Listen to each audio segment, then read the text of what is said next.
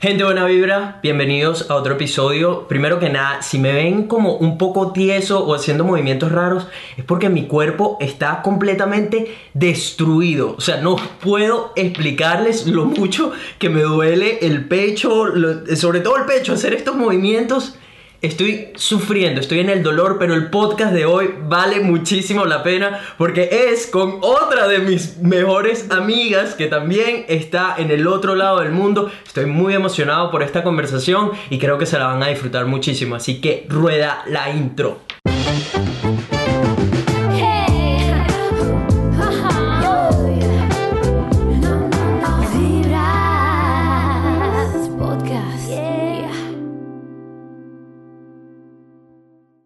¿Qué dice la gente? Buena vibra. Bienvenidos a otro episodio de Vibras Podcast, donde hablamos de puras vainas positivas. Si eres nuevo en este espacio, en esta plataforma, mi nombre es Nelson, soy un latino que vive en Brisbane, Australia, y que básicamente abandonó toda zona de confort y seguridad en su vida para perseguir su verdadero sueño de crear contenido. Agradecería muchísimo si primero te suscribes al podcast, así que golpea ese botón rojo, únete a la familia Buena Vibra, deja un like, comenta qué te gustaría ver, qué tipo de invitados quieres tener. Es un espacio muy abierto donde trato de tener personas de todo tipo de áreas con tal de que sean buena vibra y estén trabajando duro, persiguiendo sueños, etc. Así que es un espacio que busca entretenerte y aportarte herramientas para que te conviertas en una versión 2.0 de ti mismo. Por si no lo sabes, el podcast lo puedes encontrar en YouTube, Spotify, Apple Podcasts y otras plataformas de audio. Así que estamos en todos lados. Asegúrate de seguirnos en las redes sociales, arroba Vibras Podcast en todas las plataformas. Las mías personales son arroba Nelfelife, en especial en YouTube, activos por allá, que tengo mucho contenido nuevo que está next level, está súper bueno y la se lo está tripeando muchísimo. Y por último, antes de comenzar, les voy a pedir que si se disfrutan todo mi contenido, si quieren que produzca contenido tiempo completo, por favor considera apoyarme en Patreon. Patreon es una plataforma donde básicamente te suscribes a tus creadores de contenido favoritos y dependiendo de los planes que eh, eh, te ofrezcan, recibes cosas a cambio. Entonces, si te interesa apoyarme para que pueda continuar produciendo contenido, ya tenemos oficialmente a 10 Patreons gracias a las 10 personas que se han animado a apoyar mi trabajo para que pueda continuar haciéndolo. Así que les dejo un link en la descripción para que vayan a chequearlo. Pero basta de y vamos a lo bueno. Nuestra invitada especial de hoy es una venezolana de 27 años que vive en Miami. Estudió Musical Theater Performance en New York Film Academy y hizo un Bachelor de Music Business en Florida International University. Actualmente se dedica al negocio familiar como Herbalife Coach. Bienvenida a Vibras Podcast, Valentina Rodríguez Dupré. ¿Cómo estás? Hello.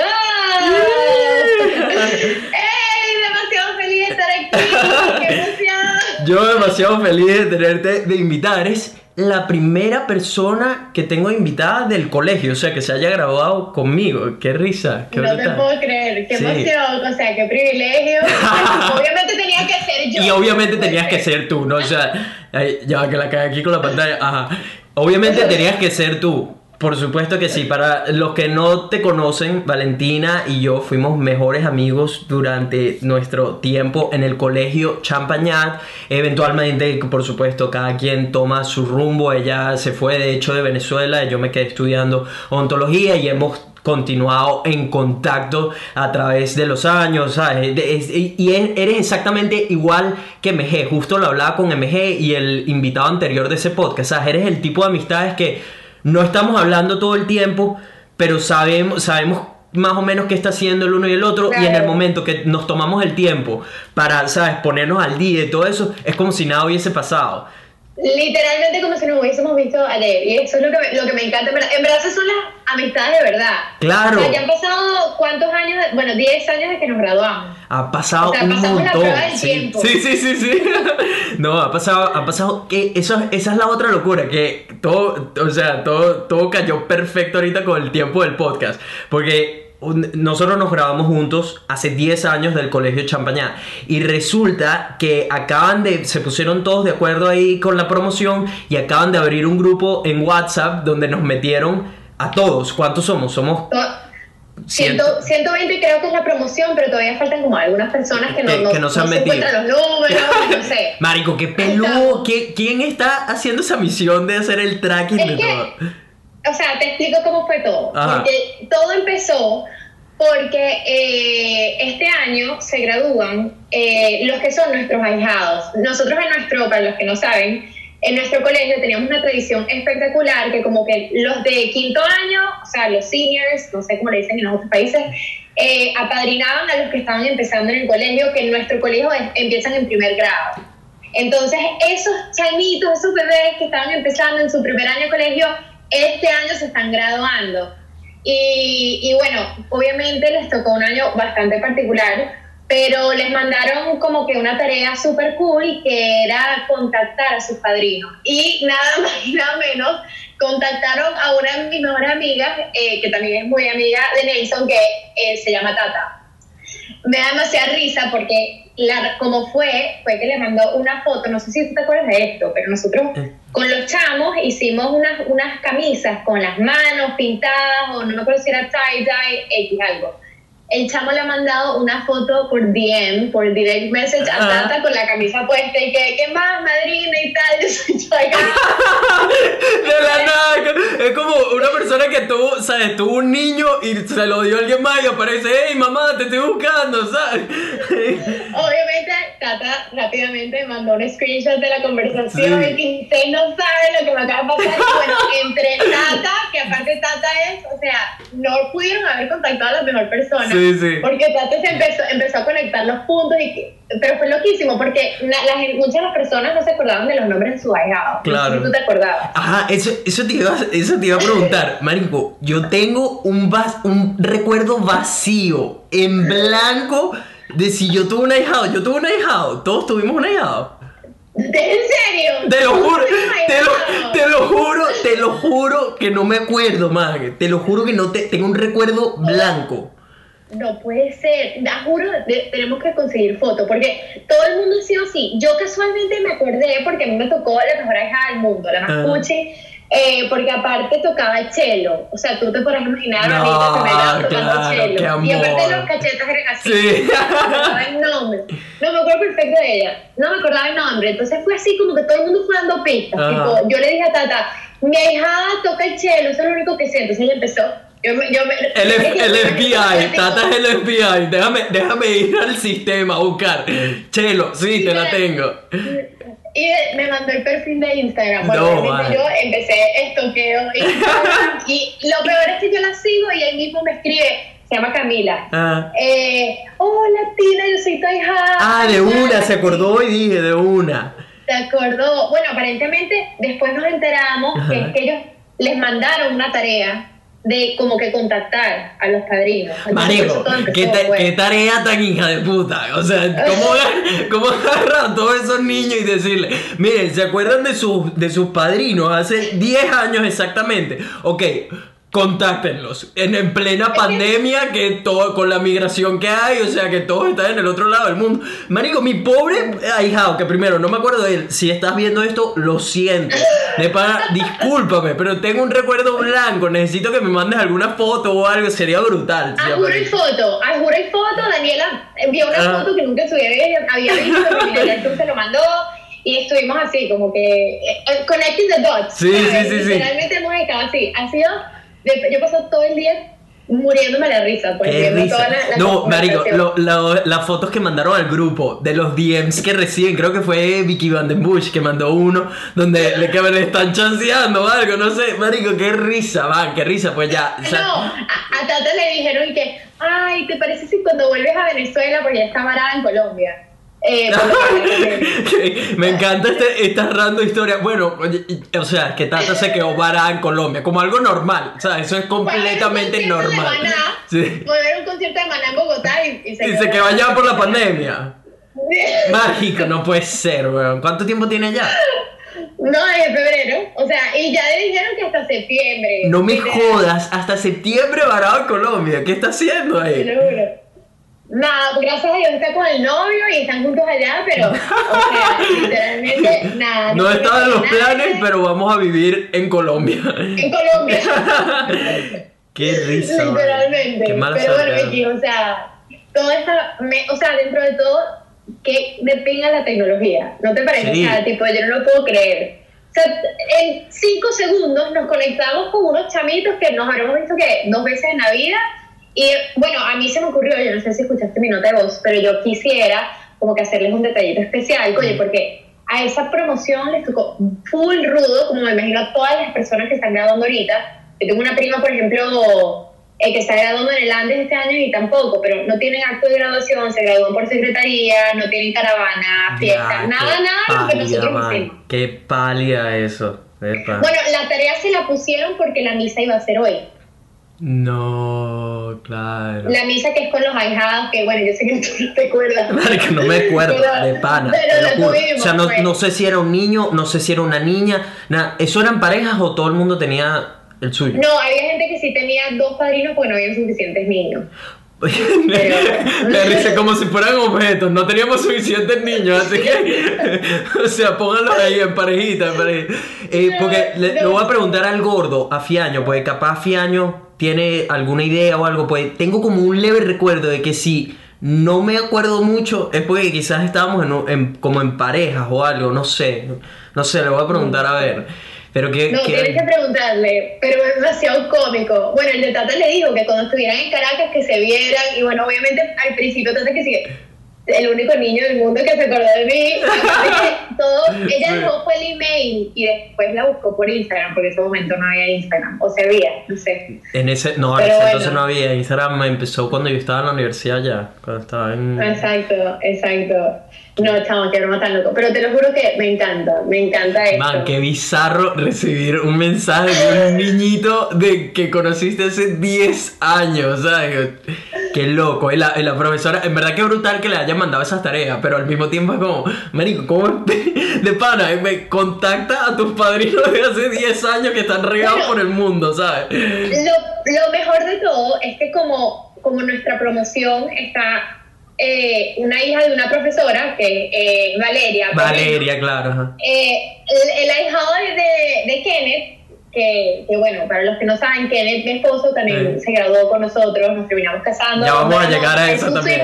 Pero ya, ya les contaré. Entonces, que yo me estoy enterando de este cuento porque eh, el, el ahijado de mi esposo le dice que sí. Ah, no, yo pregun- le pregunté a Fiorella, la mamá de nuestra amiga, por ti, y me dijo que el año pasado te casaste, felicidades. O sea, nos tienen estoqueadísimos Qué risa, claro, los tienen a todos investigados. Obviamente, me imagino que ahorita, o sea, serán el centro de conversación todos los que vayan descubriendo. Tipo, marico, mira mi madrina, qué chévere está. O mira mi madrina hace, hace tal cosa, mira esta, esta, Oye, esta- yo espero, ¿sabes? yo espero que digan que qué chévere estoy y Sí. que vieja.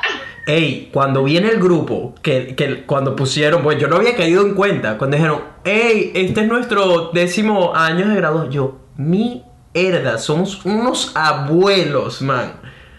Ni 10 años. Y yo te lo juro que cuando yo me imaginaba el reencuentro, porque nosotros si tuviéramos una situación normal, viviendo todos en Venezuela, ponte, eh, ahorita nos, nos tocaría en julio reunirnos, mi papá lo tuvo, porque mi papá El también reencuentro en esa mañana, sí, acuérdate. sí. Él también es marista, entonces él, me acuerdo perfecto, él tuvo su reunión de 10, 20, no me acuerdo, cada década de, de la broma y, y él se, reuni- se reunían ahí en el, ¿cómo se llama? En el gimnasio donde estaba lo de gimnasia olímpica y todas esas cosas. Qué vaina tan. O sea, de, O sea, ahorita nosotros estaríamos probablemente en un mes yendo a la reunión, ¿sabes? Volviéndonos a ver las caras, Ah, reencuentro literal, literalmente. marico, 10, 10 años. O sea, ya va, dime, respóndeme algo con honestidad. ¿Tú te recuerdas Ajá. exactamente de todas las personas de la promoción? Chamo. No, No, y lo peor es que, no. o sea, ya va. No, no, hay algunos nombres y yo me sentí mal. Hubo uno que tuve que preguntar, obviamente, por el grupo que sí que, de, de los que estamos aquí en Miami, Ah. que muchos somos amigos del colegio, Ah. y que quién es fulanita, no lo voy a decir. No voy a decir. mismo, abro el grupo y empecé a ver varios nombres que yo decía, Marico, ya, pero ¿quiénes son estos? ¿Están seguros que me metieron en el grupo correcto, en la promoción correcta?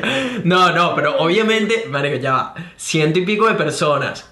Hubo gente con la que nunca estudiaste. ¿Sabes? Por más que nos cambiaban las secciones cada año y tal, había gente con la que nunca tocaste o con la que nunca en verdad compartiste. El año donde más compartes es quinto año, que el mundo se pone, ¿sabes? Como que todo el mundo se pone más sensible la cosa y tratas de, ay, déjame compartir con los que nunca dirigí una palabra qué sé yo. Pero igualito, Sí. hay gente que, marico, ni puta idea, No, no, pues. no. Pa- Yo tengo demasiados que sé, es por cuentos que han surgido después del colegio. Pero que yo ni idea, aparte que yo estudié en humanidades y eso era como nuestro mundo. Sí, sí, usted- ustedes eran como una secta aparte, qué risa. Ya, no, y ya va, ya eso no existe, por cierto. ¿Cómo que no Ya existe? Eso no existe. Humanidades y ciencias no existen en Champaña ya. O sea que ahora son... están contando los ahijados también. Ah, sí, sí, sí. Le están dando lo- la información actualizada. Pero entonces, ¿qué es? Sí, sí. Integrado todo. Todo o sea, ya no junto. hay creo, pero creo que todo Venezuela, ojo. Creo que no solo Ah. Champañá, tipo, creo que quitaron la división de humanidades y ciencias. ¿Ves? Así, así es cuando te das cuenta de que marico eres un abuelo. O sea, que ya, ya los tiempos cambiaron. Que no, no sabías que eso, eso quedó en los años 2000, ¿sabes? Cuando la... Ya va, tú, o sea, estamos a casi 30 años, pues vamos a cumplir 30. Estamos más cerca de los 30 ey, que los 20. ya va, pues. ya va. Tú y yo estamos en 27 todavía. Hay alguno que otro de la promoción que tiene 28 ya. Esos están más cerca de los 30 años, ¿ok?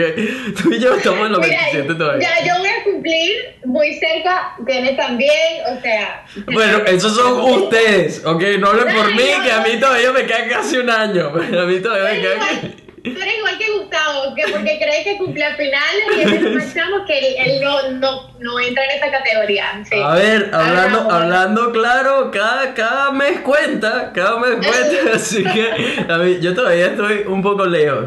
Eh, Tina, cuéntanos, cuéntale un poco a la gente. eh, nosotros estudiamos juntos en el Champañá, vivíamos cerca, por eso creo que eso fue como una de las razones por las que nos hicimos tan amigos y de hecho Sí. yo entré en el Champañá en segundo año, o sea, yo no fue, yo no fue que Los dos estudié- entramos nuevos igual. Exactamente, fue, esa fue otra de las cositas que teníamos en común que nos hicieron muy cercanos, pues fue como entrar en ese territorio donde, además en especial en colegios como el Champañá, donde todos crecen súper compactos y tienen la canción de Maristas que yo nunca me aprendí. A mí, a, a mí ahorita tú me pones la canción de Maristas es tipo, bicho, no me la sé, no me la sé, así es simple. No te creo, Te lo juro, no no, me la creo. sé, no me la sé. Y cada vez que. Y era súper incómodo para mí cada vez que la ponían y todos como que echaban broma y se ponían. Juventud. Ajá, sí, eso era lo único que me aprendí, pues era, era como, ah, sí, esto tiene ritmo, esta, esta partecita me la aprendo, sin duda. Pero, ¿sabes? Como que todos llegan compactos y aparece eh, este Nelson, que además en ese entonces medía 1.50 pelado, marico, y flaquito, chiquito, no sé qué. Me ponen el apodo de Pitufo, que... te- Que hasta- por cierto, yo, yo te voy a decir pito aquí en el podcast, porque o sea, Nelson en Marico, esto creo que mucha gente en verdad que me sigue, que si en YouTube y en podcast y todo esto, no cre- creo que no lo saben. No sé si lo he mencionado anteriormente, pero mi sobrenombre para la gente que estudió conmigo en el colegio y la que trabajó conmigo en el campamento, en Venezuela en general, mi sobrenombre siempre ha sido Pitufo. O sea, porque, porque era súper chiquito, flaquito, no es que crecí mucho, solo crecí un poco más y me... No, sí. Pito, si tú, echaste, tú te echaste un A estirón. ver, marico, comparado a 1.50, 1.70, por lo menos me acomodé, pues. Coño. Marico, me acomodé, me acomodé un poco. Eh, pero sí, ese, es- ese es mi sobrenombre y me da risa porque ahora, o sea, solo lo escucho cuando hablo con gente del colegio, o, eh, ya, ni siquiera en la universidad. En la universidad tampoco me llamaban Pitu, ¿sabes? Muy... No te creo. Sí. ¿En la uni tampoco? No, Mario, un par de personas que de repente, ¿sabes? Por alguna razón saben que sí Aileen, pero Aileen estudió conmigo. ¿Sabes? Entonces ella sabía y me llamaba Pitu y de repente le decía a otras personas, no, él es Pitufo, él es Pitufo. Y le- entonces me empezaban a llamar así, pero para, para el 90% era Nelson. Ese es Nelson, ¿quién es Pitufo? ¿Sabes? Entonces, Claro, eh, Mario, ha claro. sido como un poco triste ir perdiendo ese sobrenombre, porque en verdad a mí me encanta, a mí me encanta el, el Pitu y el Pitufo, pero ya siento que soy, Mario, que soy un hombre, que no me pueden llamar Pitu. No. Tranquilo que yo siempre te diré Pitu, mi, mi hijo te dirá Pitu, "Tío tío Pitu, ¿sabes? sí. Tipo, Que por cierto, ya vamos a hablar de eso, ya vamos a hablar de eso. Sí, lo soltaste, lo soltaste antes de tiempo. Eh, pero Tina, resulta que nosotros nos graduamos. Cuéntanos un poco tu vida después de que salimos del, del colegio, que estudiaste en Nueva York, que estudiaste música. Eh, ese es uno de tus talentos más grandes y que nos vas a soltar algo, que, porque la gente tiene que escucharlo, tiene que escucharlo. Oh, sí que nos, nos vas a no soltar. Claro que no te voy a decir, no te quiero preparar. Quiero que nos sueltes una capela improvisado. Pero cuéntanos un poco eh, qué ha sido la música para ti, por qué estudiaste, por qué escogiste Nueva York, cómo fue ese- esa transición. Claro. Bueno, o sea, mira, realmente a mí me encanta echar este cuento porque me da risa. Uno, uno como que cuando se gradúa del colegio, uno cree tener todo ya planificado, su vida mapeada, sabe, sabe, sabe para dónde va. Y yo creo que fui una de las primeras personas eh, que rápidamente se dio cuenta que yo no sabía qué quería. Y todo eso fue porque cuando me gradué del colegio, yo me fui eh, un año a vivir a Francia. Yo le dije a mis papás que yo siempre quise como que aprender francés y quería tomarme ese año. Y eso fue lo que hice. Yo guardé el cupo en la Universidad Monte Ávila para estudiar comunicación social, porque bueno, todo el mundo siempre me dijo como que, oye, la comunicación social es como que la carrera que todo el mundo escoge si quieres trabajar en actuación o en algo, ¿sabes? Performance. Yo siempre supe que yo quería algo de performance, tenía muchos talentos, o sea, tipo toda mi vida bailé, canté y sí hice cosas relacionadas con performance, pero como sabemos en Venezuela las carreras son muy tradicionales, entonces como que uno no, no realmente no abría los ojos a las oportunidades que tiene el mundo, ¿no? Pero obviamente al irme eh, a otro país, otro continente, eh, tomarme un tiempo, vivir yo sola, conocerme, eso fue realmente lo que a mí me pasó en Suiza, como que yo dije, ¿qué voy a hacer yo estudiando comunicación social si yo lo que quiero es cantar, actuar, bailar, estar en una tarima? Era lo que me hacía feliz, literal. Y lo peor es que fui a estudiar francés, o sea, no es que estaba haciendo nada relacionado con eso, sino que fue como un eat, pray, love, ¿me entiendes? O sea, me, me conocí a mí misma y, y, y yo creo que también me, me sirvió como para yo quitarme ese miedo de quitarme la careta hasta con mis propios papás, porque obviamente los papás de uno es como que ese tipo de carreras creativas no las entienden. No las entienden y menos si vienen de un país como el de uno. Entonces yo, tipo, bueno, resulta ser que me regreso de Francia, ya yo estaba clara de lo que yo quería, pero aún así empecé, eh, no empecé en la Monte Ávila, sino que empecé en la Metropolitana, eh, porque era pues como semestre por semestre, yo les inventé un cuento de mis papás que quería estudiar idiomas, porque después estudiar francés, como que eso es lo que yo quería hacer. Mentira, estudié un semestre de idiomas en la metro, no fui ni un día a clase, un desastre, tampoco hagan eso, niños, si están viendo esto. eh, y nada, eh, a- audicioné para el New York Film Academy, que es la, la universidad donde estudié eh, Musical Theater Performance. Y yo mandé mi video de YouTube, o sea, demasiado nueva, yo no sabía, las únicos musicales que yo conocía eran los de Disney, los que uno veía ahí, porque en, en Venezuela no hay cultura de musicales, ya después obviamente conocí todo ese mundo, eh, y quedé, chamo, quedé, yo no lo podía creer, o sea, demasiado emocionante, y nada, le dije a mis papás como que, mira, no me inscribí en el próximo semestre y es porque me voy a ir a Nueva York a estudiar teatro musical. y nada, así fue, me fui para allá, obviamente fue un show, les estoy como que echando el cuento largo, corto, y me fui para Nueva York y, o sea, se podrán imaginar, yo aparte, obviamente Pitu ya me conoce, pero yo soy demasiado así como fantasiosa en el sentido que todo es como una película. A mí todos mis amigos me dicen como que me encantaría estar en tu cabeza, ¿sabes? Como que viendo las cosas a través de tus ojos. Entonces yo literal estaba en esa ciudad que obviamente, imagínense, Nueva York, yo me sentía Sex and the City con, no sé, o sea, era increíble. Y nada, estudié eso, estudié canto, baile, actuación, las tres. Eh, yo me consi- bueno, después de estudiar eso, yo soy una singer, soy una cantante que actúa y baila. Siempre uno como que tiene el fuerte, pues. O eres una dancer who sings and acts, o sea, tipo, tú tienes diferentes, perdón por el Spanglish, pero eso también es parte no, no, no, está bien. Eh, y bueno, nada, me encantó porque en verdad conocí un mundo espectacular. Ahora, obviamente, ¿qué fue lo que pasó? Yo fui para allá, el programa conservatorio ahí es súper intenso porque ellos lo que quieren es prepararte para que tú salgas a audicionar. Eh, y de verdad que me fue súper bien. eh, sobre todo porque yo no tengo acento cuando yo hablo inglés. Yo, yo viví muy chiquita en Estados Unidos y gracias a Dios eso, y creo que también tener el oído tan sensible como que mantuve el acento siempre, tengo mucha facilidad para imitar sonidos. Y en ese medio, obviamente, eso me ayudaba para obtener ciertos papeles, porque si no, mi, yo solo iba a poder audicionar para Evita, que es un musical de una latina, ¿sabes? Como que papeles muy específicos si yo mm. tuviera acento. En este caso, pues, en verdad yo tenía un rango musical muy grande en cuanto a mi voz. Eh, siempre estuve en clases de baile, entonces era súper movida. Lo único era la parte técnica de ballet, que bueno, eso era otra historia. Eh, y bueno, actuación también se me daba súper bien.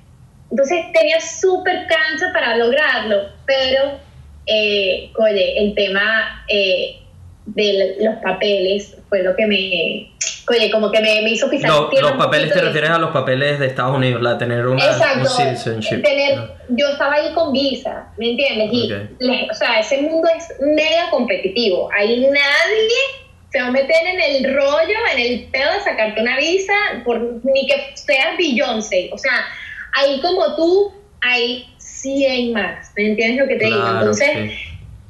Ojo, yo agarré, le saqué la chicha, mi visa, mi OPT, audicioné para cosas, pero era literalmente la práctica de audicionar, porque audicionar es una carrera en ese medio, déjame decirte. O sea, tipo, es una carrera ir a audicionar, kettle calls, eh, aparte que hay cosas para las que puedes audicionar como hay cosas para las que no, eh, porque hay cosas que tienes que ser parte de un sindicato, o sea, eso es un mundo. Pero bueno, todo lo que es ese mundo porque, porque, como te digo, estudié las tres cosas y así como amo el, mundo del teatro musical, también me di cuenta que quería enfocarme más en la música, o sea, tipo en el canto en sí. O sea, me encantaba el, baile y la actuación también, pero era como para periodos de tiempo. O sea, tipo, si en algún momento hacía un show, brutal. Pero no es que me quería dedicar a, a musicales, por así decirlo. En tal caso, lo que más me apasionaba era cantar. Eh, y nada, nada, me regresé a Venezuela.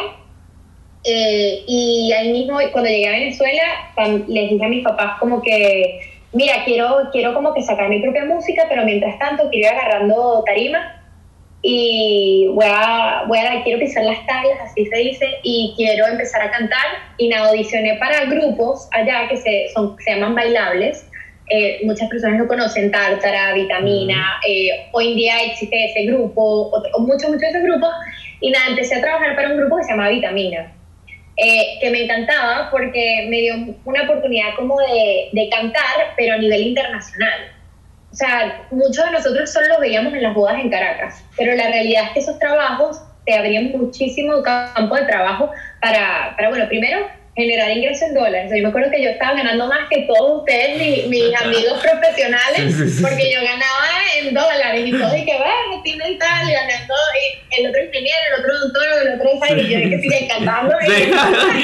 Uno agarrando las pequeñas sobres, trabajando como odontólogo y tiene haciéndose las lucas.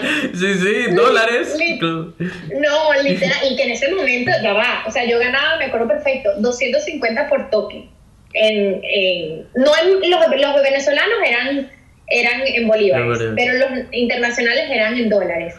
Y chamo, 250 dólares en ese momento era, plata. Plata. Plata, plata. Y yo, eso era jueves, viernes, sábado, domingo, sobre todo cuando era temporada. O sea, era súper chévere y lo que aprendí, chamo.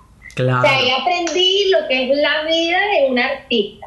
Que, bueno, eso me llevó a la otra etapa que fue después, o sea, estuve ahí un tiempito y tal, canté, fue lo máximo, hice muchísimos amigos, hice muchísimos contactos en el medio, eh, y después eh, me puse a, a, grabar mi tema, mi primer tema, mi single, que por cierto, todavía lo tengo, y hace nada hablé con mi productor, que se llama yo este tema lo hice con Víctor Muñoz, que es un artista de, de allá de Venezuela. Víctor Muñoz es un crack. Sí, yo recuerdo que tengo un recuerdo de que estuviste como en contacto con él o algo, eh, pero no, no sé mucho de esto. No, y lo más, no, o sea, tipo, tanto es así que, que Víctor hace, no te estoy mintiendo, hace dos meses o un poquito más, eh, me dice, Tini, tal, estaba escuchando una canción de este Harry Styles, ¿sabes? De One Direction. Chamos, igualito a tu tema, brother. Y tú tienes que lanzar eso, sigue demasiado vigente. Y yo le dije, esto está demasiado presente, estoy 100% de acuerdo, tengo que lanzar ese tema. Eh, y bueno, nada, o sea, ¿qué fue lo que pasó? Yo estaba, me da risa porque yo estaba a punto de lanzar ese tema y asaltaron a mi hermana. o sea, cosas de un venezolano, Ah. vida del venezolano. O sea, mi hermana X la asaltaron, mi papá dijo, hell no, a, mí no me van a matar una hija, y agarramos nuestro- Y no. nuestras maletas y nos fuimos. Por eso no nunca no, lo soltaste, por, porque pasó lo de la... Estaba a punto, te estoy diciendo que yo iba a lanzar mi broma antes de Cory Music, antes de todas esas mujeres que empezaron a hacerse famosas, como que hubo una ola de mujeres artistas en Venezuela. Ah. Yo iba a ser literal la primera, imagínate. Y pasó lo Pero bueno, no- Alegre, no era- Ajá. No era para mí, o sea, quién sabe por qué pasan esas cosas. Y nada, yo me vine para Estados Unidos otra vez con una visa y mi papá me dijo, mira, yo sé que tú querías ya empezar a ejercer tu broma, pero tienes que irte con visa estudiante porque tú no entras en la visa de la familia.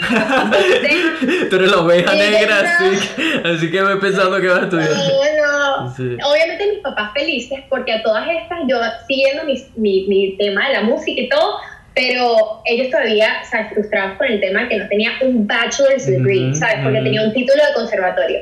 Entonces dentro de todo que, bueno, te tocará estudiar, Tina, y de- por dentro que, yes, Sí, sí. y que ya no tiene otra opción, ya no tiene otra opción. Ah. Tepre, tepre. Y bueno, nada, yo dije, está bien, voy a estudiar, pero voy a estudiar música. ah, ok, necesitas que estudie. Voy a estudiar música. Y papá dije, o sea, no puedes estudiar business y con un enfoque en música. Yo que no, yo quiero estudiar música y en tal caso hago un minor, porque aquí en Estados Unidos haces como unas especializaciones que se llaman minor Ujú. en social media o lo que sea. Y nada, eso fue lo que estudié. Estudié eh, primero Music Education con un enfoque en jazz y me transferí a, eh, porque hice, así haces primero en un college y después te transfieres a otro y terminé, el Bachelor's Bachelor's es un Bachelor of Music en Music Business. Que todo lo de Music Bu- Business surgió a través de todo lo que yo viví, tanto con Vitamina, con, con eso, al bailable en el que estuve y lo que viví con Víctor Muñoz, porque porque me, me di cuenta que hay todo un mundo detrás de los artistas que, que es lo que realmente hace que la, el artista pueda hacer sonar su música y que la música llegue a la gente. Realmente hay demasiada gente talentosa en el mundo que uno ni se entera de esa gente porque o manejan muy mal su, todo su negocio, o sea, no saben manejarlo, son artistas al fin, eh, y nada, o sea, No tienen a, una- a que- un equipo de personas que lo ayuden a que su talento lo conozca el mundo entero. o sea, Eh, exactamente, o, o eh, caen en manos de una persona que se aprovecha de que ellos, se final- exacto. También. Que, que eso es lo que pasa mucho, por, por eso las disqueras están muriendo, porque hay muchos artistas que, por ejemplo, los firman disqueras, y te estoy hablando tipo Sony, Universal, tipo disqueras enormes, que los lo X, ellos intentan impulsarlos, el impulso del apoyo que les dan es casi nulo, Ujú. porque necesitan dinero y ellos le dan todo el dinero que siga a J-Lo y Ricky Martin le siguen dando a esa gente que ya son que sí que unos cadáveres y no le dan dinero a nuevos. Pero el punto es que, eh, ¿qué pasa? Obviamente sin el dinero estos artistas no surgen y después dicen, no, no eres exitoso y los engavetan. Y ese artista no puede sacar nada, nada porque todo, to- de todo su Ya le pusieron ese, ese les label. Ya le pusieron. Les pertenece al label, no les pertenece a ellos. O sea, ellos no pueden sacar nada sin permiso del label, sin nada. Entonces es como que ni, no, no, o sea, no pueden hacer nada, están atados Claro, por todas partes. Entonces yo, cuando estaba a punto de lanzar mi, mi tema, yo con mi papá, gracias a Dios, y aquí es donde sí, gracias a Dios que yo soy la artista de la familia por- y que todo el mundo, todos los demás de mi familia son súper business oriented. Eh, mi papá es un lince, mi mamá también, y ellos siempre estuvieron, a pesar de que no entendían, como que ellos estaban siempre a mi lado en todo lo de los proyectos. Entonces, ¿sabes? Ellos estaban con, con el manager de Víctor Muñoz, el manager explicando no sé qué más, averiguando, y chamo, nos dimos cuenta de todo lo que, o sea, lo que hay detrás de ese mundo y que el, el tema legal, y dijimos, ¿sabes? O sea, yo caí en cuenta y dije, yo necesito saber de eso realmente si voy a estudiar algo, voy a estudiar eso porque la parte artística es algo que uno desarrolla en la calle, pateando calle y con la experiencia. Pero la otra parte sí hace, sí hace falta como que, que te la enseñen. Y nada, eso fue lo que hice. Estudié toda la parte, o sea, sé leer hasta contratos de music business y todo ese tema. Incluso yo hice pasantía con los Latin Grammys eh, aquí. eh, y nada, o sea, súper, súper chévere. O sea, la, la, base de los Latin Grammys es aquí en Miami. Pero. Eh, pero bueno, nada, o sea, ¿qué te puedo decir? Una cosa llevó a la otra, Pitu. Es, eso, así. Eh, varias cosas de todo lo que has dicho. Primero, el que te hayas ido a, que ya me estoy acordando, a mí se me había olvidado por completo que te habías ido a Francia un año. Eso es exactamente lo que he comentado en episodios anteriores del podcast, que es como el escenario ideal. Porque, marico, tener 18, 17 años, salir del colegio y saber qué vas a hacer por el resto de tu vida, marico, me parece ilógico, de pana, a menos de que te... Hay un grupo muy pequeño, marico, muy pequeño de personas que por alguna u otra razón saben exactamente lo que quieren, tuvieron suerte, se tropezaron o hay veces que fue que se los, se los metieron en la cabeza, ¿sabes? Que crecieron en una casa donde le dijeron, mira, tú vas a ser un jugador de tenis y vas a ser de tenis, tenis, tenis, tenis, hasta que él mismo se dice, ah, sí, ¿sabes? Yo soy un tenista. y de repente, años más adelante, se dan cuenta de tipo, marico, pero esto no era en verdad lo que yo quería hacer. Sí, soy bueno y toda la cosa, pero no era lo que yo quiero hacer. Porque el que seas bueno en algo no implica que sea tu pasión, ¿me explico? Entonces, ¿cuál, para mí, la mejor manera de conseguir que quieres hacer es primero tener trabajos de mierda Tener trabajos que, marico, con los, todos los trabajos que hice cuando llegué aquí a Australia, desde repartidor, mesero, dishwasher, eh, bartender, todos esos trabajos me pusieron presión encima y, y, el como el darme la reforzar mi mentalidad de marico no quiero seguir trabajando para alguien más. No me interesa si es en odontología no me interesa si es como dishwasher no quiero trabajar por los sueños de alguien más. Me explico. Eso fue como el, setting fire de, dentro de mí de, Marico, necesito hacer algo al respecto para no estar aquí quejándome de estos trabajos. Me explico. Total. Entonces, y esos trabajos, precisamente como son una mierda, como usualmente tienes jefes que son una mierda, que son malos contigo y te hacen, te hacen la una y mil y mil cosas para que pases un día de mierda. Es, es cosas que me sumaban, me explico, que al final era como que le daban más, más gasolina a mi mente de decir, marico, busca ya qué es lo que vas a hacer, cuál es la solución y qué te apasiona, ¿verdad? Porque la vida es muy rápida. Entonces ahí empiezo a hacer la conexión de cosas que aprendí como con la muerte de Homie, esto, que, marico, la, la, vida es rápida. Ok, no quiero un trabajo de mierda ni trabajar por los sueños de alguien más, quiero algo mío, quiero construir algo yo. La odontología sí, soy bueno acá, no sé qué, pero ahí es cuando aprendí que no, se trata de ser bueno nada más, se trata de que seas apasionado. Y a eso le sigue todo, el, poner el tiempo, la dedicación y el trabajo para volverte bueno y eventualmente extraordinario dentro de eso que es tu pasión, ¿me explico? Entonces como que eso, esos han sido como eventos que han eh, conectado todo para mí y ahora hacerme entender, ok, esto es lo que quiero, esta es mi dirección, este es el destino, cómo, cómo lo voy a hacer cómo lo voy a hacer y qué tengo que hacer todos los días para acercarme un poco más a ese lugar. Pero volviéndolo a eso de, precisamente de Francia, es que tus papás te dieron la oportunidad, que, o sea, los que tengan esa oportunidad saliendo del colegio, de verdad, tómenla, porque entiendo que no es para todo el mundo, no todo el mundo tiene esa oportunidad. Mi familia nunca me dio la oportunidad de, hey, si quieres irte un año, vete un año, me explico. Hay gente que lo, que lo puede hacer y los que lo pueden hacer, tómenla porque viajar te abre demasiado la mente. No, ¿sabes? Y, Pitu, perdón que te interrumpa, pero es que hoy en día hay demasiadas opciones también. O sea, ahorita hay intercambios en el colegio donde yo estaba, tipo, te, te daban la habitación y la comida a cambio de tu trabajar en el campus, ¿sabes? Exacto. capaz lo que te tengas que costear es el pasaje y echarle pichón, pero eso va a ser parte de ese año. Exactamente. make it happen. sí, y, exacto, esa, esa es otra, como que en, en, el tiempo que estamos ahorita, tampoco es que haya mucha excusa, porque como tú dices, siempre hay... Siempre hay alguna opción de, mira, encontré un intercambio. De hecho, conocí un venezolano precisamente eh, cuando estaba viajando por el sudeste asiático. Que el carajo, marico, no tenía ni un medio, no tenía plata, según la historia que me echó. Y consiguió precisamente una especie como de intercambio donde iba, trabajaba para una familia en Europa y ellos le pagaban, le pagaron su, el, estudio del idioma, porque creo que estaba en Bélgica, algo de eso, no me acuerdo exactamente, o Austria. Eh, entonces lo que hacía era cuidar a los niños, le daban comida, le daban casa, le daban todo, y estamos hablando de un chamo común y corriente, que no venía de la mejor familia, de lo mejor nada, simplemente un chamo que se movió y buscó en internet, mandó correo, se puso en contacto y consiguió una oportunidad, ¿sabes? Hay muchas de nuestra promoción que fueron así, fueron au pair. No sabes lo que es un au pair. Au pair. Au pair son, eh, son niñeras. Ok, sí. Entonces, por ejemplo, eh, tenemos mucha en nuestra producción que hay como tres que fueron au pairs, es tal cual lo que tú dices, tipo las familias las contrataron a ellas, incluso porque querían que las niñeras hablaran en español con sus hijos, Ajá. imagínate lo que son esos países evolucionados. Sí, o sea, sí. de pana que qué cool.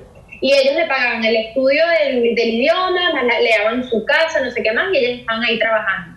Entonces, 100%. Ah, y cuando, eh, cuando fui a esquiar también me enteré de otra opción y dije, ¿qué esto hay que hacerlo hasta ahorita? O sea?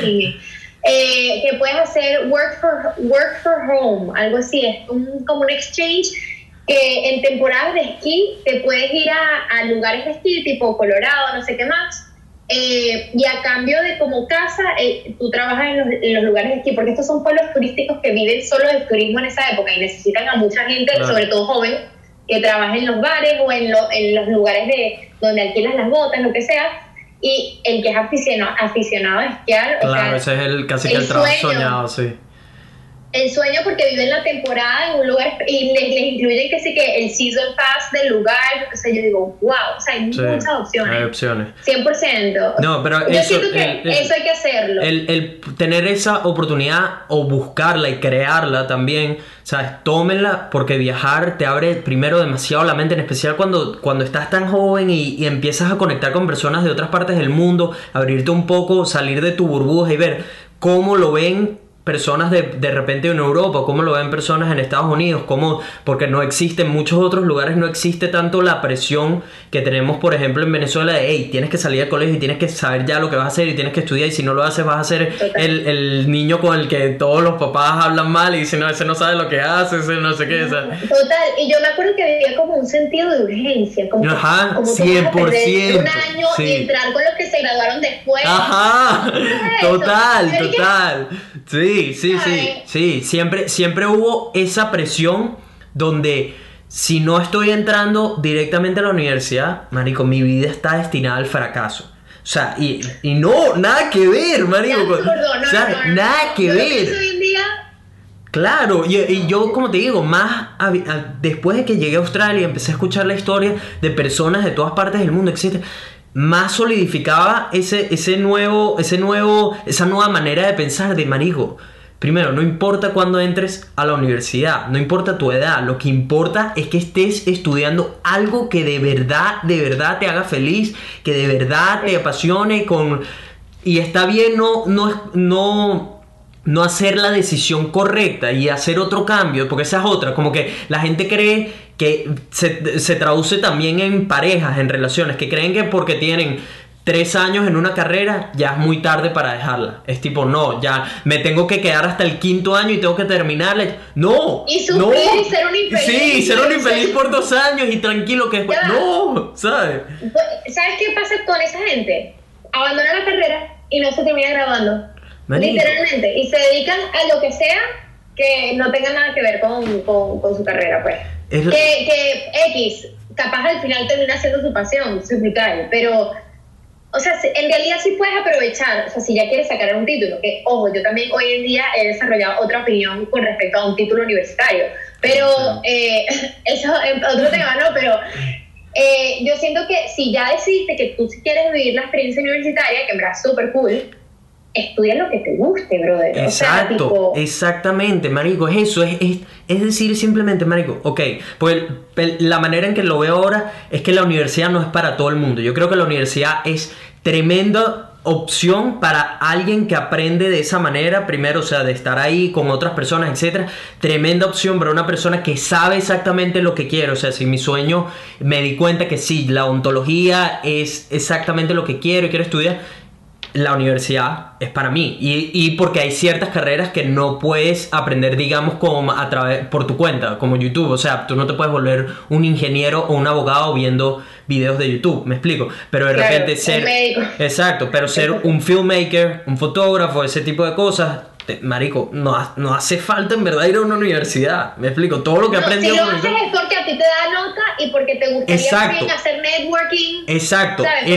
No es que no lo, no es que tengas que descartar la opción, pero sí plantearte como, hey, ¿será que de verdad necesito invertir X cantidad de dinero, meterme en una deuda gigante que si lo haces en otras partes del mundo, además te va a tocar pagar casi que por el resto de tu vida, ¿sabes? Eh, De verdad vale, vale la pena meterme en ese student loan o todo eso, o pruebo a hacerlo por mi cuenta, ¿me explico? O sea, Total. tú- como que la perspectiva, la percepción con respecto a estudios ha cambiado tanto desde que salí del colegio y de la universidad que... Es, es demasiado, y yo te digo algo, a mí me parece un error que, por ejemplo, a ti en el colegio, en vez de estar enseñándote la estupidez de ciertas materias que hay aquí, brutal, eh, ¿cómo se llama? Pre- premilitar.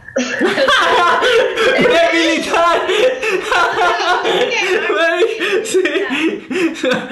Chamo, que te enseñen a abrir una cuenta de ahorro. que te Marico, enseñen a hacer finanzas. un presupuesto. o sea, Finanzas. no sé, Es- taxes, que obviamente en Venezuela Tal no hay cual. taxes, pero, pero a, a pagar taxes, brother, o, o, o a, armar tu currículum. O sea, a nosotros no nos enseñaron eso, men. Tal cual. ¿Qué, qué, qué fail, qué fail Tal tan cual. grande lanzarnos al mundo y no enseñarnos cosas básicas de, su- de supervivencia o cómo hacer un presupuesto, cómo, chamo, no sé, cómo llevar una casa. ¿Cómo, eh, cómo, cómo montar tu, tu propia compañía, tu propio negocio y cómo, ¿sabes? Total. Cómo promover, cómo ser tu jefe? Porque te enseñan a ser un trabajador. Pero, ajá, ¿y qué pasa con los que están diseñados para ser jefe? Con los que no, se, no, no encajan en el seguir órdenes de ciertas personas, sino que quieren ellos Total. crear su propio... Me explico, eso no existe, marico. Total, Eso no, no existe en el colegio. Pero vamos, a, hablemos de, de física y toda esa mierda que nadie... nadie- No, no, yo me fui por humanidades. los enlaces, hablemos de los enlaces químicos que ni, ni- no vas a utilizar el resto de tu vida, ¿sabes? No, no,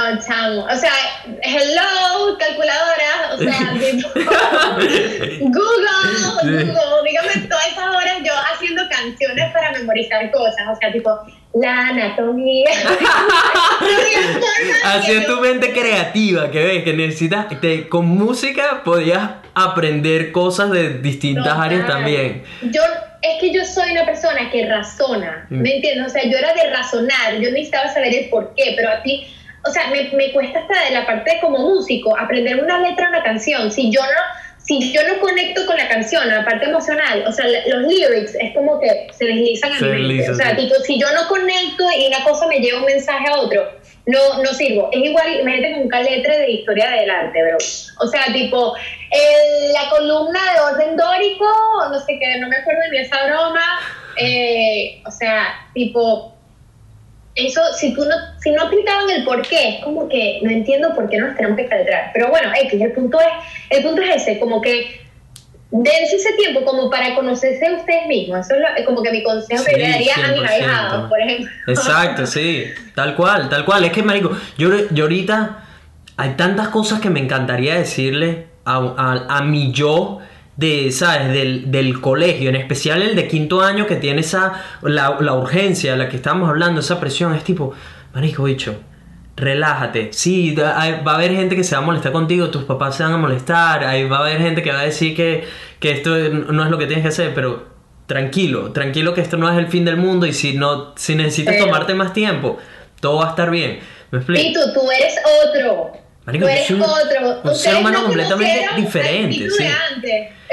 ¿Qué- cuál, cuál es, Ojo, en, en una buena manera, pues. expli- explica un poco cuál es como la perspectiva que tú tienes de, de ese Nelson de, de antes, pues.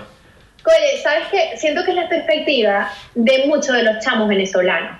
Por esa misma cosa, porque la sociedad nos moldea muchísimo, ¿no? Ujú. O sea, ojo, tú siempre, tú eres tú, y tú, o sea, tu corazón y tu forma de ser sigue siendo la misma. Lo que pasa es que tú antes hablabas, digamos, de esta parte en cuanto a la, la profesional, eh, eras full más business oriented en el sentido como más formal, o sea, tipo, tú eras con tu, tu sueño de ser el mejor odontólogo del mundo, así, pero sabes, como que con la, la escala de la carrera, me acuerdo que tú querías ser como cirujano, algo Ajá, así, pero de, sí, de- sí, cirujano maxilofacial. Sí, o sea, tú tenías, tú tenías tu plan y yo más bien, o sea, eh, al igual que ahorita, pero te admiraba también, eh, también admiraba ese pitu tan tradicional porque eras un chamo super go-getter y tú te graduaste de top en tu clase, entonces también. ¿sabes? Como que te ganaste tu puesto y, y, y eras muy buena en lo que hacías. Qué tú que te acuerdas pero- de eso, de que me grabé de, de uno de los... Yo me acuerdo, pero porque, o sea, tú y yo, bueno, yo era ni hablemos de mí, de yo en el colegio, pero, pero tú, eres, tú no eres tampoco un alumbrero, ¿sabes? Tipo, no eras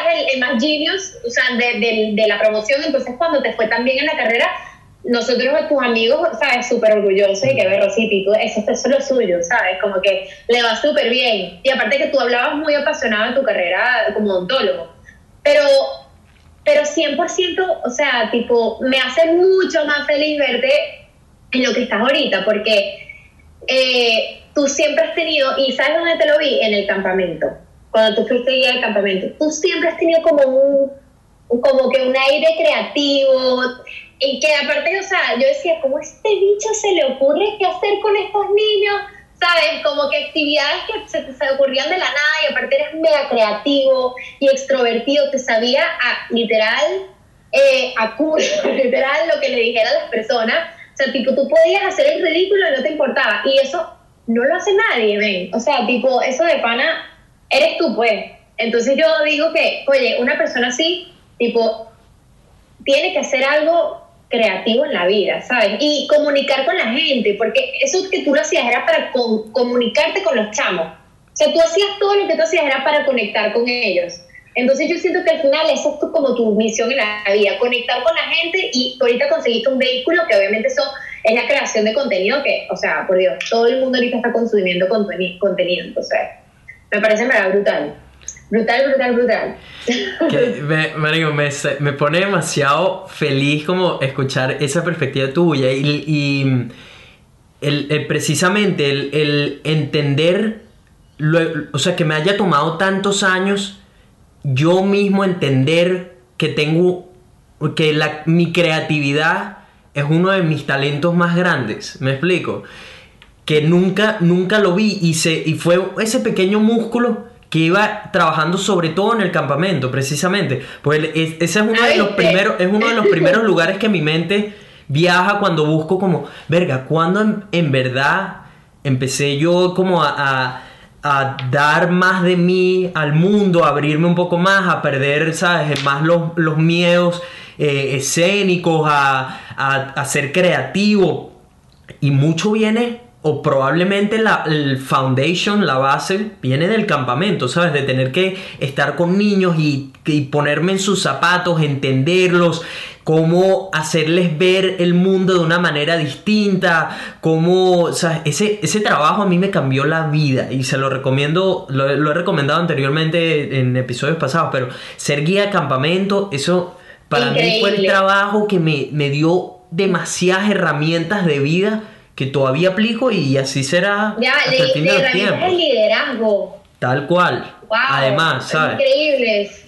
Cuando estás en esa posición de que tienes que tanto liderar niños como adultos, porque ese, ese fue uno de los, de, la, de los momentos al que llegué, que era ¿sabes? el guía líder, etc. Entonces eres tú el que básicamente toma las decisiones que afectan a, a todas las personas que están contigo, tanto los otros guías de campamento como los niños, etc. Entonces es, un trabajo que me dio muchas herramientas de vida, pero sobre todo eso, el liderazgo y el trabajar mi creatividad, el aprender a resolver con lo que sea y a, cómo transmitir un mensaje de una manera diferente que ahora, por supuesto, es, es, con esto de los videos, pero al final es eso, es exactamente lo que tú dices, es cómo le comunico a la persona que va a estar viendo esto en otra pantalla a través de imágenes, a través de voz, a través de, una historia, cómo les cuento una historia que tiene una idea, un mensaje, un, concepto de algo que hopefully los puede hacer mejores, me explico, o puede hacerles ver como, hey, Marico, mira, la vida se trata de cosas simples. O mira, el viajar te pone fuera de tu zona de confort y pueden suceder cosas increíbles como esto que me sucedió a mí. O mira el mundo qué, qué bonito es, ¿sabes?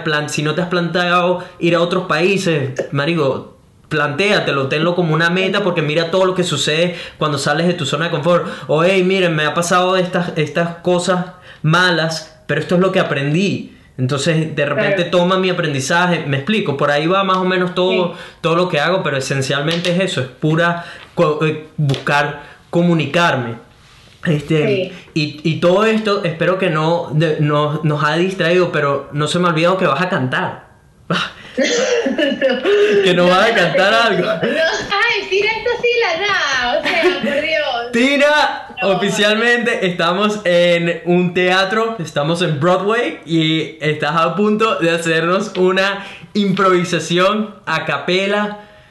Lo que tú quieras, lo que se Pero te ocurra, la gente mío. necesita escuchar tu talento porque si hay algo que, o sea, a los que te conocemos de toda la vida, siempre nos encantó escucharte cantar. O sea, de- ese es tan bonito y es un talento tan que me encanta que todavía lo has, lo has sabido alimentar, mantener y que nunca te has rendido y que tus papás siempre ¿sabes? te han apoyado con eso, pues yo sé que tus papás siempre estuvieron ahí, como así, era como que dudaban de la idea o lo que sea, igualito, ¿sabes? Al Pero final era como marico, ¿sabes? Lo que ella quiera, vamos. Entonces, es, Bueno, es- es son muy mis, bonito. mis, mis mayores fans, o sea, my number one Claro, fan, sea, mis- tu papá, que por cierto, que por cierto, te lo comenté, pero todavía que me voy a poner en contacto con él, pues lo quiero invitado también, a, a él y a tu hermana en el podcast. No, vamos a ver no, si lo vamos a a- que... Van a gozar, van a gozar, se los estoy anticipando que van a gozar. Porque a- además de, de, del- de tu papá, de Ale, hay mucho que aprender, porque tus papás son unos guerreros, man. Tus papás son unos guerreros, pues ellos empezaron de la nada, o sea, de nada a construir todo lo que han logrado en estos años. O sea, que creo que, que es una persona de la que podemos aprender mucho y además es un vacilón. Que- No, se van a tipear demasiado el cuento, o sea, no se imaginen un cuento así aburrido. Va, van a tener va a ser muy cómico porque probablemente llore contándoles, echándoles el cuento, pero eh, porque él es súper llorón, mi papá es mega, mega llorón. pero, pero también van a reír, van a reír, van a llorar. Claro que sí, no, de- ese- ese- ese-. Estoy emocionado. De hecho, me estoy acordando ahorita de una historia que tenemos con tu papá. Pero vas a cantar primero y yo cuento, cuento la historia. ¡Ay! Dios Suéltanos algo, lo que tú quieras. No sé- Improvisa. No sé, por qué, lo primero, creo que es por lo del campamento. Lo primero que me viene a la mente es eh, una canción viejísima y era porque siempre me la pedían en el campamento. Qué random de pana que se me haya ocurrido esta. Pero es una canción de Adele, la de Someone Like You. Ok, o sea, ok, porque vaina. Ajá. Un pedacito, Pito, no te vayas con los finales. un ok, pedacito. ok. Y yo, y yo sí, qué emocionado. Bueno, ¿qué prefieres, esa o la de Alicia Keys? ¿Cuál de Alicia Keys? La de If I Ain't Got You. Po- Ponme, ponme le- el- el- la de Adele. La de Adele. La de Adele. Sí. Ajá. Eh, Me da risa yo te hablo como eh, si fuera un reproductor. Ponme, ponme, Sí, Siri, Siri, ponme de. Ajá. Eh, eh, no sé si empezar por el coro, pero, pero bueno. Eh, I hate to turn up out of the blue uninvited, but I couldn't stay away. I couldn't fight it. I hope you feel the same and that you be reminded that for me it isn't over. Never mind, I'll find someone like you. I wish nothing but the best for you too. Don't forget me out there. I'll remember you say sometimes it lasts in love, but sometimes it hurts. Hey. ¡Qué brutal! Man! Yo sabía, sabía que iba a estar brutal, man. ¡Qué! No sabes cómo me acabas de relajar, te lo juro, cantando. Me encanta, me encanta tu voz, me encanta ver, porque además es algo como. No solo se escucha, sino que se ve en, en tu cara, en tu expresión, en cómo, que es algo que te, que te mueve cada fibra, ¿sabes? Cuando, cuando tienes la oportunidad de cantar. Me encanta, qué brutal. Gente, Ay, no. ey, concierto privado antes de que se haga famosa. Así que de- de- después no digan que no juego para el equipo. Después no digan cuando estén vendiendo estadios y qué sé yo. Ah, sí, verdad. Tina, claro, la de Vibras Podcast, Mario, que cantó, yo me acuerdo. Lo escucharon primero en Vibras Podcast. Sí, sí, claro que sí. Tina, por favor, suelta, suelta ese single que tienes con Víctor Muñoz. Sí, no, no, lo, lo quiero hacer y voy a, incluso tengo pensado, quiero hacer un video. Ok. Eh, quiero hacer un video para lanzarlo con video y todo, como que la canción, porque ya está masterizada, ya está producida, Ya está masterizada, lista, todo, sí. está literal lista.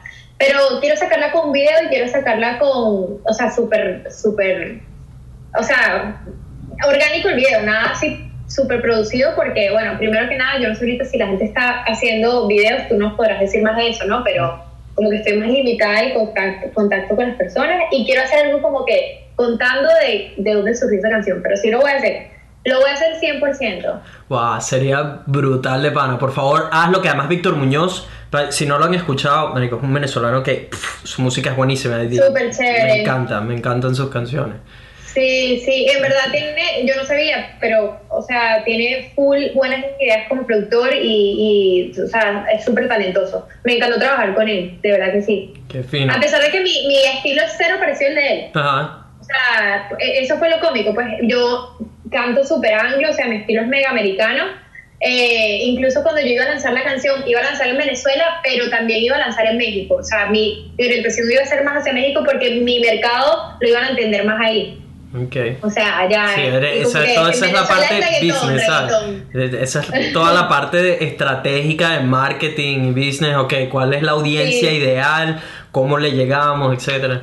Eh, que de verdad, hazlo, porque voy a ser el primero allí escuchando esa canción. ¿Qué, qué tal es, ¿Qué tal es el pana Víctor, Mario? Tienes que hacernos el contacto para tenerlo invitado aquí también.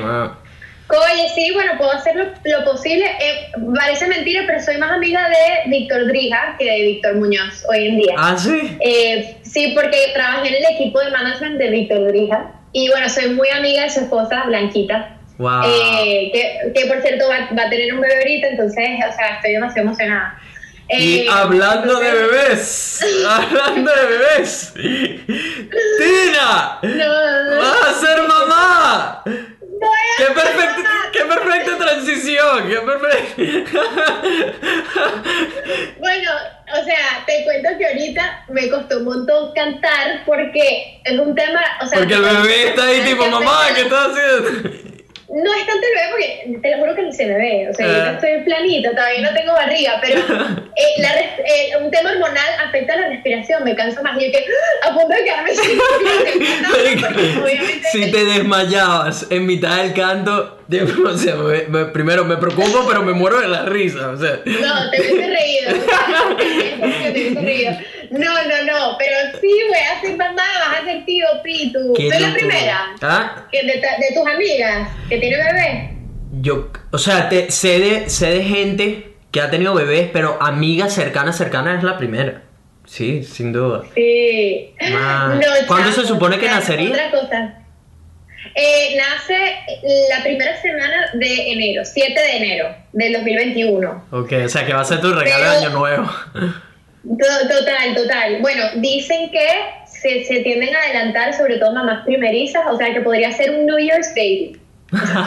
un New Year's Baby. Porque si, si se adelanta una semana exacta antes del 7, que es mi, cuando cumplió la semana 40, es New Year's, literalmente. Literalmente es 31. Entonces, no sé. O sea, no lo sé. Primero, de este bebé lo estás teniendo con otro amigo de la promoción que se llama Kenneth. O sea, el, el, gran Kenneth Dupret. Saludos, hermano, que capaz está por ahí cerca. Eh, eh, eh, justamente acaba de salir, te un saludo. Ah, está ahí. pero, sí, pero está en, está en y me está haciendo que no existe que yo parezca. Ah, te iba a decir, marico, pónganse al lado para que la gente lo vea. Marico, ustedes dos son unos muñecos. Dile que venga, dile que venga para que lo vean.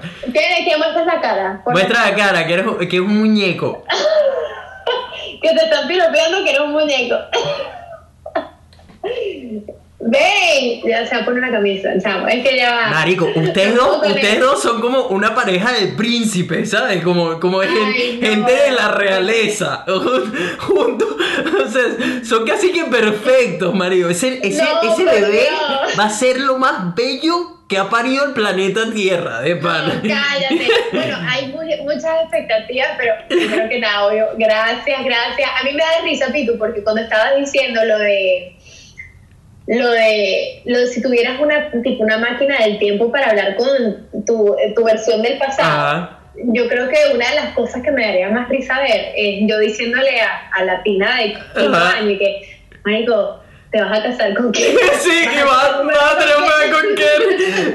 Qué bizarro, man. Qué loco la- las vueltas que da la vida de pana. Aquí está. Dice que porque te daría risa. ¡Ah!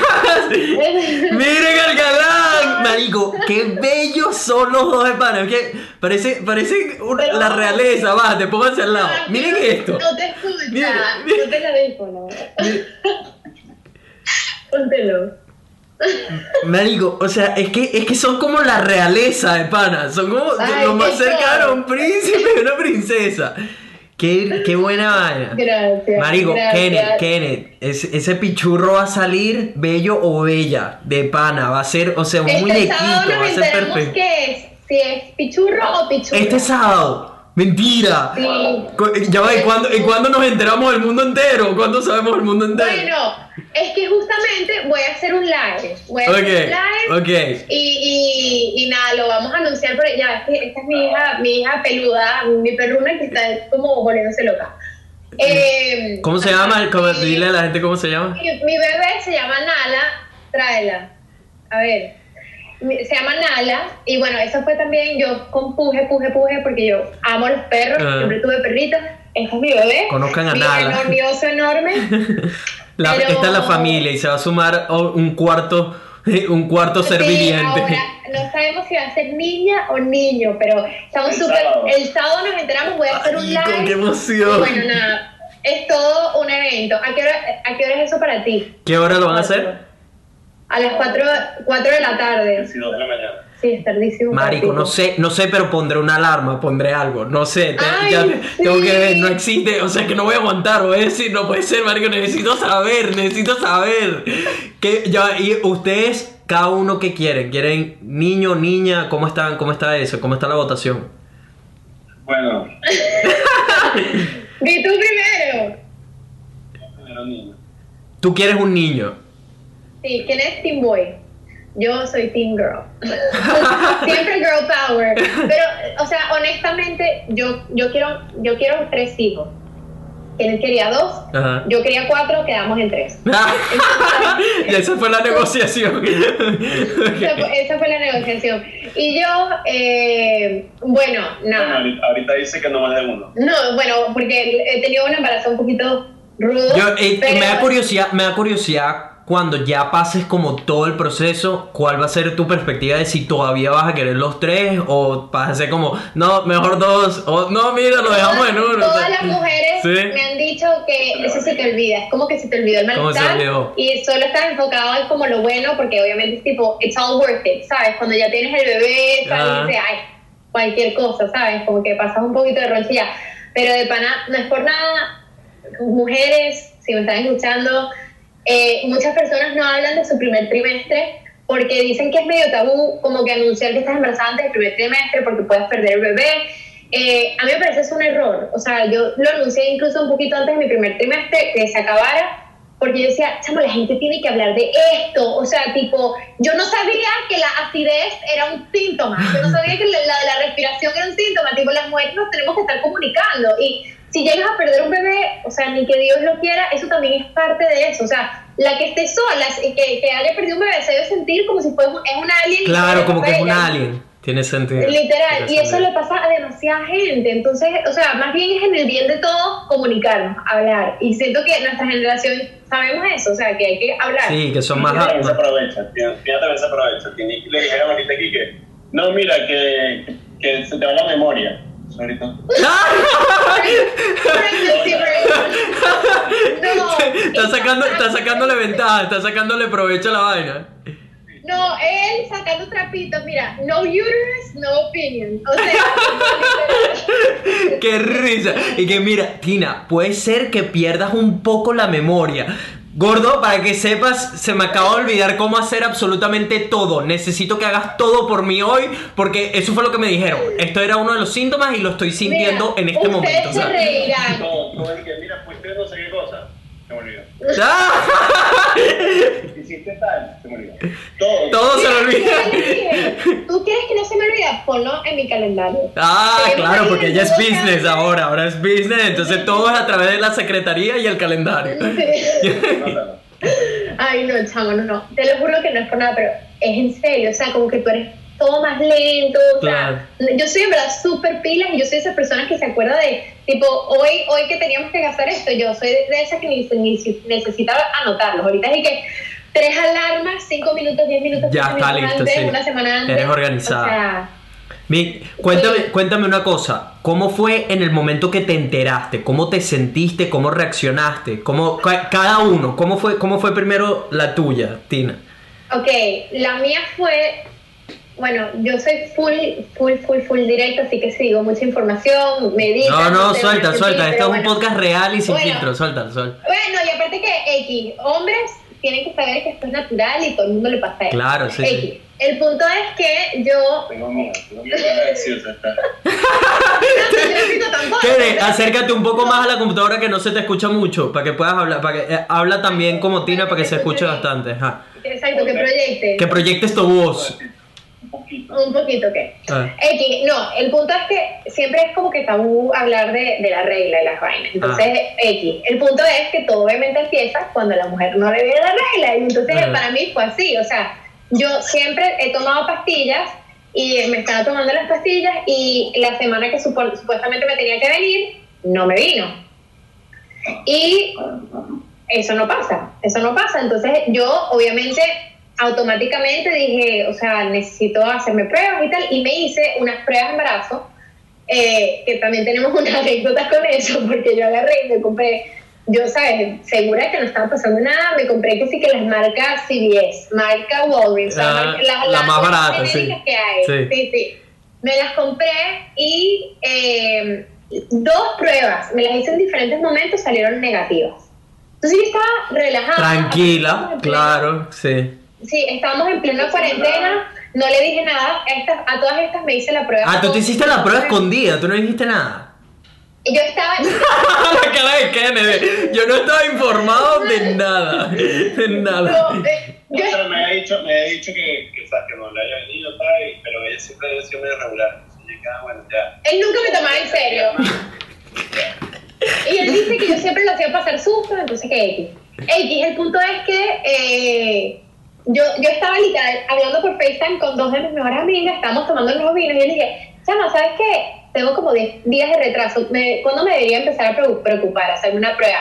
Entonces Dani me dice, Mano, tranquila, es como ayer. Tiene, tiene, tiene que ver que tengo como seis meses de retraso. ¿Cuándo debería tomarme esto en serio? ¿Cuándo, ¿cuándo es un poco probable? Esta barriga será más. Sí, sí. Entonces, yo dije que, marica, es en serio. Bueno, vamos a ir a comprar una prueba juntas. Y Dani que, marica, sí, demasiado emocionada, casi que ya, ya, ya escogiendo los nombres, ¿sabes? Da- Daniela, o sea, la más feliz, pues. Nada, fui- fuimos juntas así bien, literal les dije cuál compro, un show. Vengo y tal, y literalmente yo sentada en la poseta haciendo pipí, haciéndome la prueba y ellas viéndome. O sea, literalmente todo así en cámara. Entonces pues, pongo la broma y dice, ok Tina, ¿cuánto tiempo? Pusieron ahí el timer, dos minutos, y después lo vimos y, ok, ¿qué significa esto? Las dos rayitas, que aparte la broma es un show.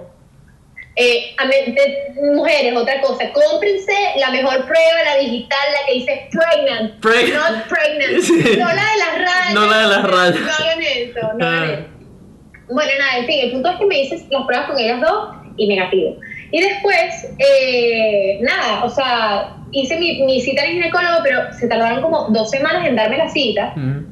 Eh, por todo el tema de la cuarentena, nos estaban atendiendo hasta que por fin abrieron. Ahí ella me dijo que se había hecho un examen, o sea, pues yo le dije, mira, ya, si me dos semanas. Preocúpate. Yo no, ya me hice un examen, yo salió negativo, ya, bueno, nada, hice mi cita para el chequeo, ¿verdad? Sí, entonces X, eh, eso fue lo que hicimos.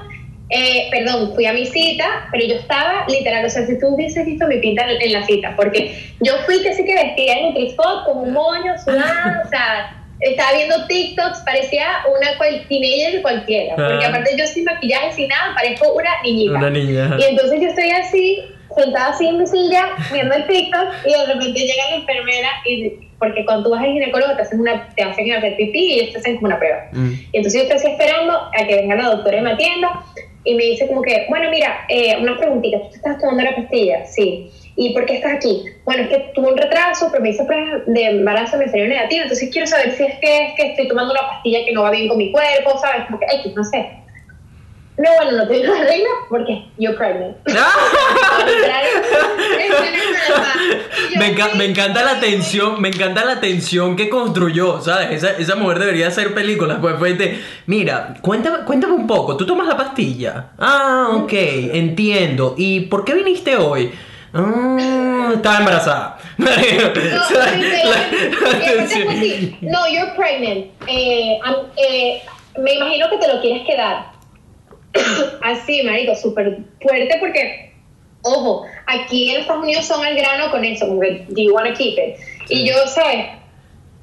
Fue todo el shock, la broma, y aparte que me estaba preguntando, do you wanna keep it? Y yo, ay, ¿sabes? Como que ay, me agarró súper fuera de base. Sí. Y yo como que, eh, no, no, no, sí, ¿sabes? Como que al principio cuando me dijeron you're pregnant, mi sensación fue literalmente como si me estuvieran diciendo, y tal cual en bachillerato a los 16 años, estás embarazada. O Yo sentí que metí la pata.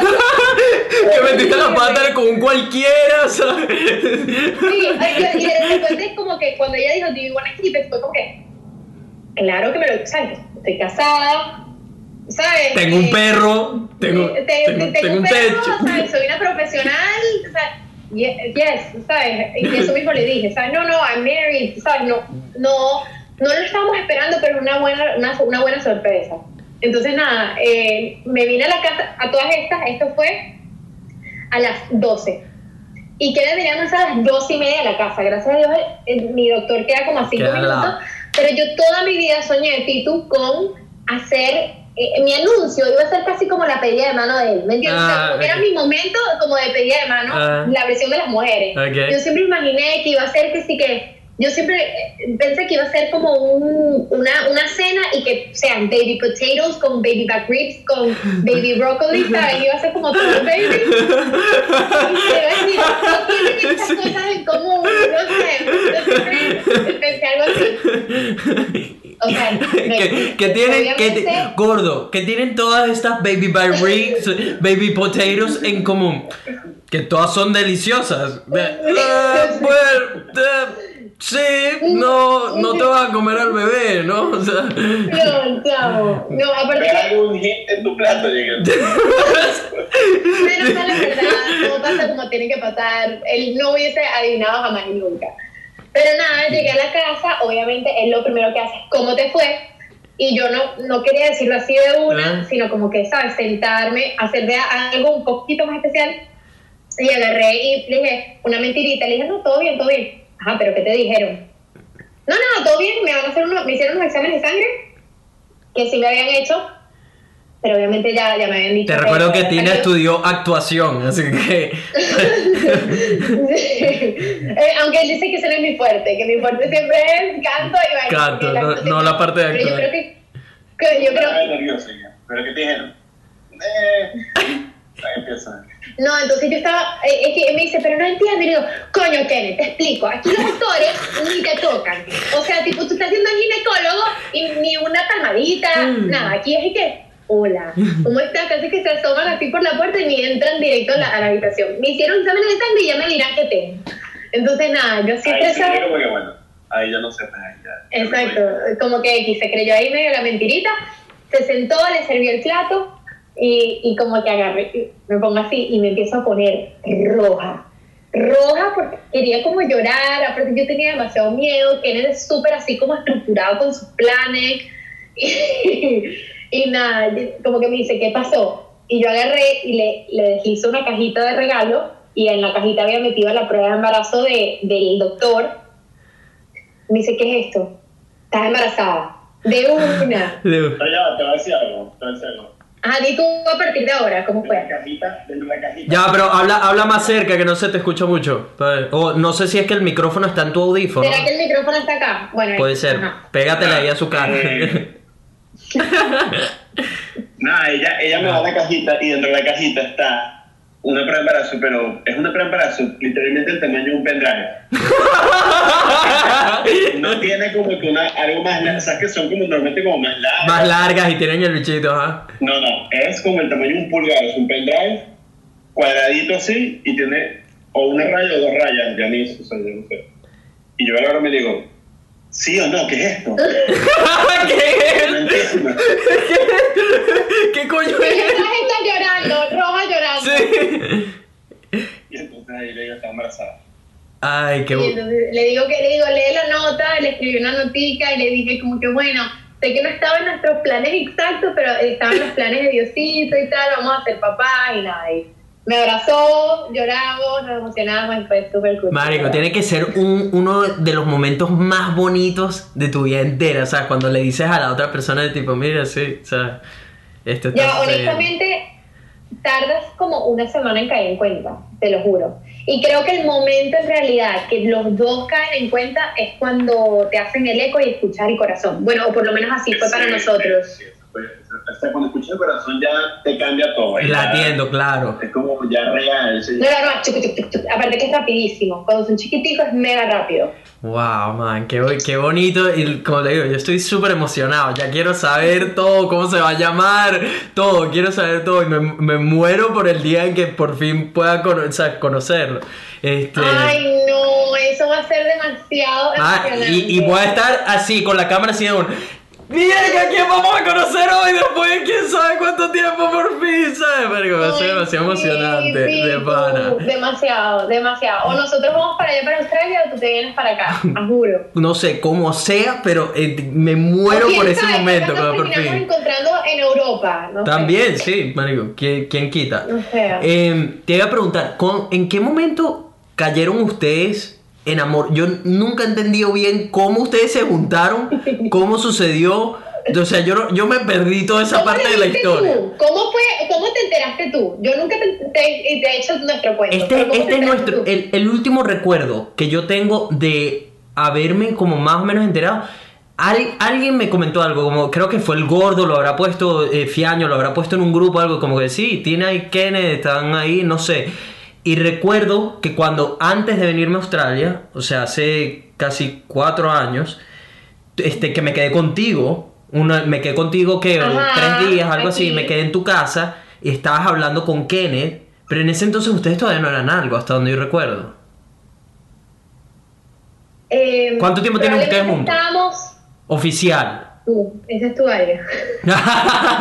¿Cuánto tiempo? Yo ahorita tengo memoria para saber. No, no, es que yo- ves, él lo usa lo de we're pregnant. sí, que dije que estoy, No. estoy embarazado, no me acuerdo. Oye, nuestro último reencuentro, ¿cuándo fue?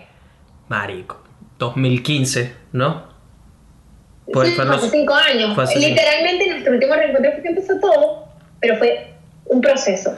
Fue un proceso, pero en nuestro último reencuentro, que fue en el lugar este, que en la Ajá, casa, ajá, construcción, empezó todo serio. serio, sí. Antes de eso, sí nos gustábamos y tal. O sea, se piropeaban y esto, Había ¿qué? pasado tal cosa, pero no Salimos, salimos y todo, en date. O sea, mira cómo pasó todo. Pero eso Todo fue escondido, o sea, tipo, ¿los demás sabían o no? No, eh, todo empezó a escondidos. La única que sabía era Dani, porque yo por un lado le contaba a Dani y por el otro lado Kenneth le contaba a Dani. Y a mí me empezó a gustar Kenneth, me- de- literalmente llegando, no, no, llegando, llegando a Nueva York. De llegando a Nueva York, cuando empecé, antes no era yo. ¿sí? Sí. Ay, bueno, ya ni me acuerdo, pero el punto es que a mí como que, no sé, te salió barba o algo. Me, la barba fue el gancho, la barba fue el gancho. Literal. Y, y nada, me empezó a parecer bonito y tal. Y yo le decía a Dani, como que, "Mira, como que está lindo y tal. Como que me lo quiero agarrar y tal. ¡Ah! Me lo quiero agarrar. Y que, ay, no, pero no voy a dar yo el primer paso, ¿sabes? No lo voy a dar yo y tal. Eh, ¿qué, hace- ¿Qué hago? Y Dani, que sí que, no sé. Y por otro lado, este ganaste diciéndole a, a Dani que sí que, mire tú. Nada, le decía, agarro, mira, Tina. ¡Ah! Tiró por un lado, verga. Kenneth se puso como chévere y por el otro lado Kenneth diciéndole a Dani, verga, Tina, Tina está como, está como bien, ¿no? Me, me imagino a Dani tipo, bueno, mijo, agárrense No, pues no, ya. una tumba. No decía nada, No hacía nada. callada. Una tumba, brother. Callada. literal. Qué risa, O sea, qué buena, qué buena amiga. Sí, sí. Ey, Pero eso- al mismo tiempo, tipo, el tiempo que nos ha podido ahorrar. Tal cual. Bueno, capaz no hubiese sido nuestro momento. Todo pasó por algo. Nada, yo como que agarro y X, esto fue, como te digo, hace como ocho años, brother. O sea, el proceso para llegar a realmente estar juntos fue mucho. ¿Y ¿Qué pasaba? O sea, él y yo nos gustábamos, pero eh, era como super platonic. O sea, tipo, cuando hacíamos planes en grupo, que íbamos a la playa, o que íbamos al cine, o lo que sea, si íbamos a la playa, yo siempre iba como de copiloto, en la machito, en, en su carro y tal. Y si íbamos al cine, yo siempre me sentaba al lado de él. O sea, era como que siempre estábamos como que queriendo estar juntos uno al lado del otro, pero nadie, Nadie. nadie, hacía como que nada. Ah, Y, eh, ojo, yo le contaba todo, o sea, tipo, eh, siempre hablando, no sé qué más. Cuando yo tenía mis proyectos de música, que era, o sea, súper, súper como que interesado en eso. eh, no sé, como que siempre, siempre estuvo ahí, pues. Pero realmente cuando empezó todo en serio, en serio, fue después de, eh, fue en nuestro, en el reencuentro del en 2015, ah. que no sé, creo que ahí fue cuando me, me diste un beso y ya desde ese momento como que empezamos a salir, me invitó a comer y, y lo que lo único fue que él seguía, le quedaba como un año de carrera y ya yo vivía acá. O sea, yo, yo estaba era visitando, ya yo no vivía en, en Venezuela. Y, y bueno, obviamente fue como que... ¿Sabes qué pasa? Que mientras yo vivía allá, uno decía como que, verro, tenemos amigos, tenemos un grupo amigos, si, si terminamos peleados o algo, tal. Cuando ya se fue y estaba de visita, ya como que él pensó que no era de alto riesgo, porque eso fue lo que pasó. Al principio cuando nos medio gustamos y la- los amigos se enteraron, todo el mundo que van a dañar el grupo, no sé Ah, qué. clásico, clásico, sí. Sí. Entonces ya cuando vine de visita ya fue como que, bueno, ¿qué, qué puede pasar? Sí. Un, mes, un mes de mal rato y ya. Un Claro. summer romance, Claro, ¿sabes? Y ya. sí. No, pero si terminamos peleados o algo así, era que si un mes de mal rato y ya no pasa nada. Pero ya se fue de ahí. Ah, sale- ahí sale la verdad. y que, ah, con que así veían la vaina, ya entiendo. bueno, nada, nada, vamos a intentarlo, pues vamos a, vamos a, a darle con todo. Sí, y eso fue el reencuentro, creo que fue como en junio, y él en agosto se vino a Miami, tenía como tres semanas de vacaciones, se, se vino a Miami, eh, y después de ese viaje fue como que dijimos, vamos a echarle pichón, como que vamos a intentar Vamos esto a a distancia, y apenas yo me gradúe, yo me voy para Miami. Y así fue, estuvimos como año y pico a distancia, se vino, eh, y desde ese entonces, o sea, todo ha sido en plan a nuestro futuro, o sea, lo máximo. Tipo, él llegó, trabajamos juntos, eh, todo hablando de los trabajos difíciles. Nosotros trabajamos en, en un café en nuestra universidad, lavando posetas, piso, yo- eh, cocinando, bartending, botando basura. A él le cayó liquidito de basura en el zapato, ¿sabes? Y Tipo, de ahí, y ahí clase. Huele a basura Huele a basura y que que. Sí, sí. Imagínate la media mojada en basura, Sí. o sea, metido en agua de basura y tú en clase. Qué asco, ay. Pero lo más cool de todo era que literalmente lo hacíamos, lo hacíamos juntos, pues, y Juntos, todo claro. era porque para, para sacarte el social security, que es que sí que tu ID aquí en Estados Unidos tenías que trabajar, y nosotros como teníamos visa de estudiantes, solo podíamos trabajar en la universidad. En la universidad. Entonces todo era como un plan, sacar el social para empezar a mover el crédito, mover el crédito para después poder comprarnos un carro. Cuando nos compramos un carro, poder casarnos y comprarnos una casa, ¿sabes? Como que todo era en verdad como un plan Un para plan poder. ¿sabes? Para nuestro futuro, pues. Pero nada, en verdad, todo fue pasando y lo, lo adelantaron. Ah. Al- algunas llegaron mucho antes de lo que habíamos planeado, pero. Sí, A ver, pero sí. al final esto le, le sucedió en, en verdad en el escenario ideal, donde estás casado, están ¿sabes? ya echando para adelante, Ah, no, están en un país genial, Claro. con buenas No, oportunidades, ¿sabes? Tampoco, tampoco estaba tan. No estaba tan lejos. Habíamos dicho ya para finales, o sea, último trimestre del año empezar a buscar. pues, Sí, exacto. tan- No, eh, eh, eh, vamos a empezar a buscar nuestros cumpleaños, porque él me lleva una semana. Él cumple el 28 de julio y yo el 3 de agosto. Una semana exacta. Dijimos, de regalo de cumpleaños me dejo de cuidar. Pero pasó toda la, la- la pandemia y dijimos, bueno, vamos a rodarlo un poquito para ver qué pasa en este claro. es. Y no, no, bueno, parece Mario, que- me da risa, un me da, ri- me da risa cuando le vayan a contar esta historia, decir, tipo, sí, bueno, tú llegaste cuando el mundo se estaba acabando, literal, ¿sabes? Marico, qué, qué loco, man. Estamos... No, hay mucha gente que dice que le pongan eh, cuarentino. Cuarentino. Social distance. ¿Cómo, cómo, Eh, ¿Cuál era el otro? Si fueron que, que COVID. cómo, cómo, cómo? Que si fueron COVID. COVID, ven acá. ¿Dónde está? Cu- Cuarentino es el mejor. Ay, qué bueno. Si tienen No, hay opciones. miles, hay miles de, de, de pijamitas y onesies de bebé que dicen que mis papás no mantuvieron distancia social. Es demasiado cómico. Qué buena. Pero ya vaina. como él dice, ay, qué perturbante para tu hijo que tener esta camisa Sí, y ya, sí. y whatever. Debe ser. Qué risa, man. No, estoy, bueno, sí. estoy seguro que van a ser tremendos papás y estoy emocionado por ser Amén. tío también. Claro que sí. Qué rico eso. No, y tu, claro y que tu papá, sí. marido, tu papá es el que se volvió más loco con toda esta noticia, ¿verdad? Bueno, tenemos la reacción grabada, eso también lo voy a postear. Lo que Me muero por ver ese video, man. No, no, no, no sabes lo que fue eso, porque aparte nos enteramos el miércoles de la semana del Día de las Madres Ajá. y el domingo fue que se los dijimos, porque dij- dijimos, vamos a hacerlo especial, ya el, Día de las Madres está aquí mismo, y lo hicimos ese día. Y yo lo que hice fue que hice un video con fotos mías con mi mamá, como Ajá. escribiéndole cosas bonitas, pero cualquier cosa. Ujú. Te lo juro que agarré como las primeras 10 fotos que vi y ya.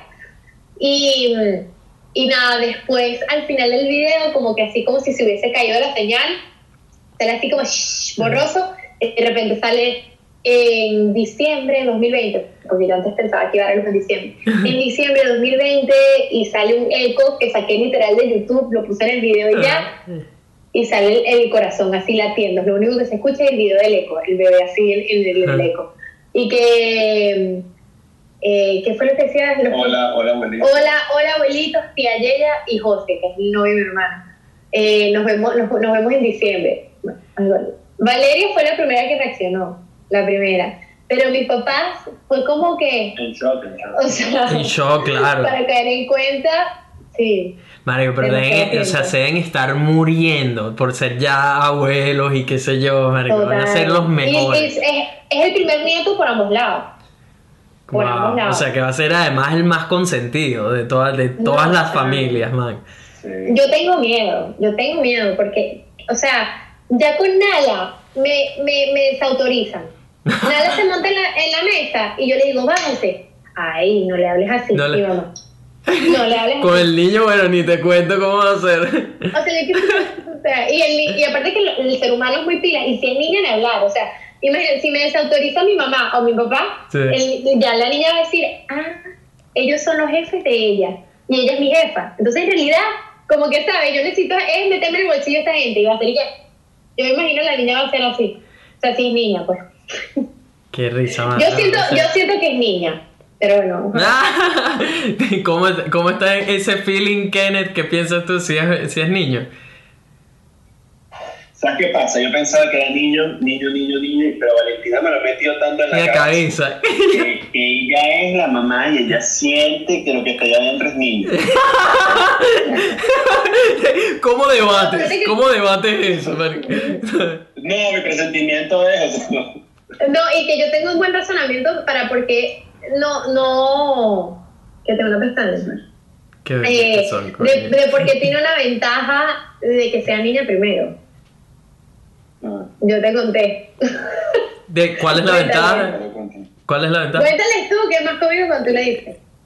Bueno, yo quería un niño primero, ¿verdad? Bueno, todavía no sabemos si es o no es, pero Ah, a mí me gusta un niño primero para que cuide al niño, ¿entiendes? exacto, sí. Todos, Eh, yo- también. Yo también, yo también quiero un niño primero, sí. Yo antes solo quería niños, en verdad no estaba seguro de tener niños porque siento que me van a, a destrozar la vida. o sea, en el sentido de que, de que siento que no le voy a poder decir que no nunca. Exacto. ¿Ves? Yo también Es tengo esa preocupación. Yo también tengo esa preocupación. Yo siento que una niña, marico, haría conmigo lo que le dé la gana, pues. No, no, no sabría ponerle un límite. Sí, sí nada, nada yo lo regaño y, le- y se me acerca y me, Nada, lame- sí. me lame el pie. Ya, ya. Ya, pues. Bueno. Ok, ok. Ajá, eh, me desvié. Ajá, pero yo te dije. Ajá, entonces, no, Valentina habla que quiere una niña, que quiere una niña, que quiere una niña, y dice como que bueno. Sí, está bien, pues la pareja. La pareja, me la sí. Sí, sí. Sí, tener los dos. Si me gusta, tal, no sé qué, sí. Chamo, entonces yo digo, bueno, pero primero el niño, pero después la niña. O sea, que me ayude ahí, pues. Y agarra, agarra a Tina y me dice, Kiko, Ayuda. bueno, lo bueno de que de tener un hermano mayor es que te presenta a los amigos. ¿Sabes? Yo le, yo le dije a Ken como que eso es un arma de doble filo. Sí, es porque, verdad. no, es una niña y aparte es mi hija, que va a ser demasiado pana y demasiado avión. Va a agarrar y va a decir, me voy a hacer íntima, voy a ir a todas las rumbas con mi hermano mayor y olvídate que voy a tener... Después, Tina, ¿no? Y dije, bueno, está bien. Ya, pon- ponle el micrófono, Tina, para acercarle un poco el micrófono. Ajá. Esto fue, esto fue Tina. Tina diciendo eso y dije, bueno, nada, está bien. Tina piensa eso, no pasa nada, es solo ella. Estamos manejando la casa de, de los papás de Tina, que está la hermana. Y llego y justamente la hermana, justamente no sé por qué, ese día la hermana agarra y dice, No, pero ella dice full rato, dice, en verdad yo quiero que sea niño, porque a mí me hubiese gustado que Tina fuera varón, y de qué. Y yo le digo, y yo le digo, pero ¿por qué? Tal. Y entonces me dice, oye, me encanta tener un hermano mayor, te presento a los amigos. De una. No, marico. ¿Ves? Ese son el tipo de cosas que los hombres no pensamos. O sea, mi mente jamás hubiese llegado a esa conclusión por su cuenta. Jamás. ¿Sabes? Entonces. ah, Nosotras 100%, sí. sube, y, y pasa, pasa. Mi primita está empatada con uno de los mejores amigos del hermano mayor.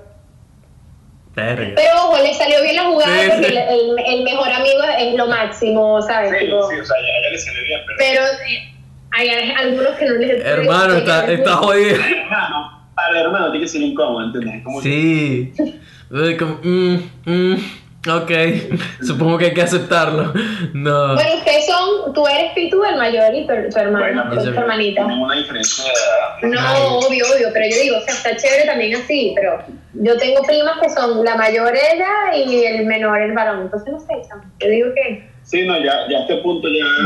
Ya es como, marico, que sea lo que tenga que ser, porque por cualquier lado estoy jodido. Sí, está jodido por donde... Por donde Yo quisiera que fuera varón, pero porque por fin, para tener a alguien que baile salsa conmigo, porque quien no baila salsa.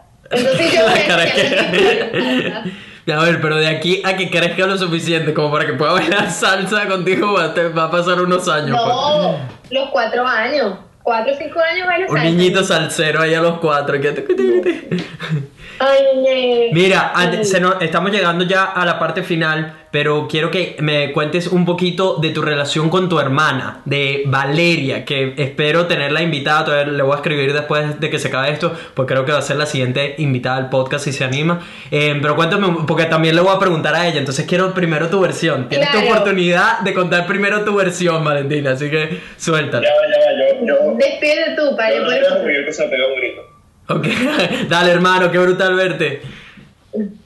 Eh, mira, mi relación con mi hermana, oye, nosotros en verdad somos demasiado unidos, todos, o sea, y yo con mi hermana demasiado, pero, o sea, volviendo, va súper relacionado con lo que veníamos hablando de hermanos mayores, o sea, yo siento que yo hacia Valeria tengo como que no solo esa conexión como hermana, sino como una conexión protectora. Y no sé, no sé por qué.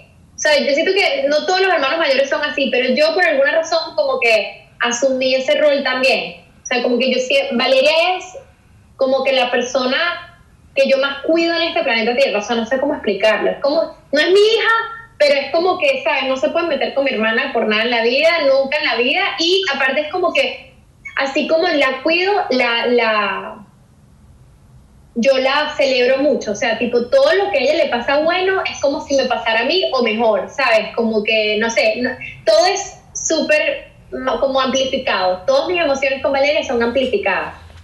Eh, eso es como que la mejor descripción que puedo dar. Y bueno, Valeria y yo nos llevamos tres años y nueve meses. Eh, somos súper diferentes, pero al mismo tiempo tenemos como las mismas, los mismos valores y como la misma base. Pero, por ejemplo, yo soy artista, Valeria es atleta, eh, es mega fashionista, Valeria a veces como que es más tímida al principio y ella como que agarra confianza, yo soy así como que de una súper confianzuda. eh, extrovertida, no que ella no lo sea, ella, Valeria es súper extrovertida, pero como a su manera, como que diferentes personalidades.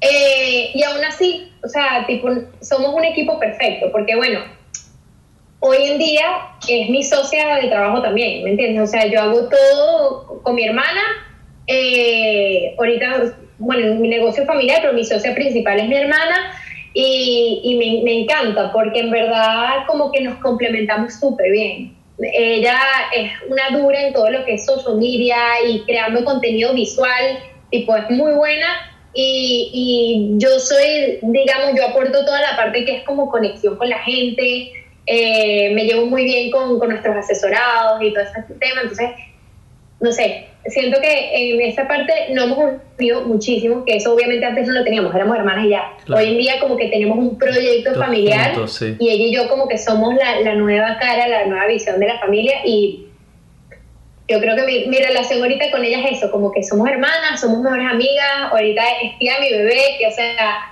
también ha mostrado otra cara, ella es la que me está literal haciendo todo el gender review, porque vamos a hacer como una mini reunioncita, eh, y mi socia, sea, tipo, todas las áreas, pues. Es, es, demasiado impresionante para mí, pues yo estaba ahí desde, desde que Valeria era chiquita también, ¿sabes? Y, y como recuerdo las peleas que tenían, todo eso, y porque ustedes peleaban bastante en ese entonces, cuando estábamos en el colegio, peleaban muchísimo. No, todavía. Ey, y, y peleas de a la era de pelo, todo, o sea, peleas serias, pues, donde había, habían puños y violencia física involucrada. Entonces, ver cómo ha evolucionado todo eso a este punto donde ahora, ¿sabes? Se tienen tanto aprecio y trabajan juntas y esto, aquello.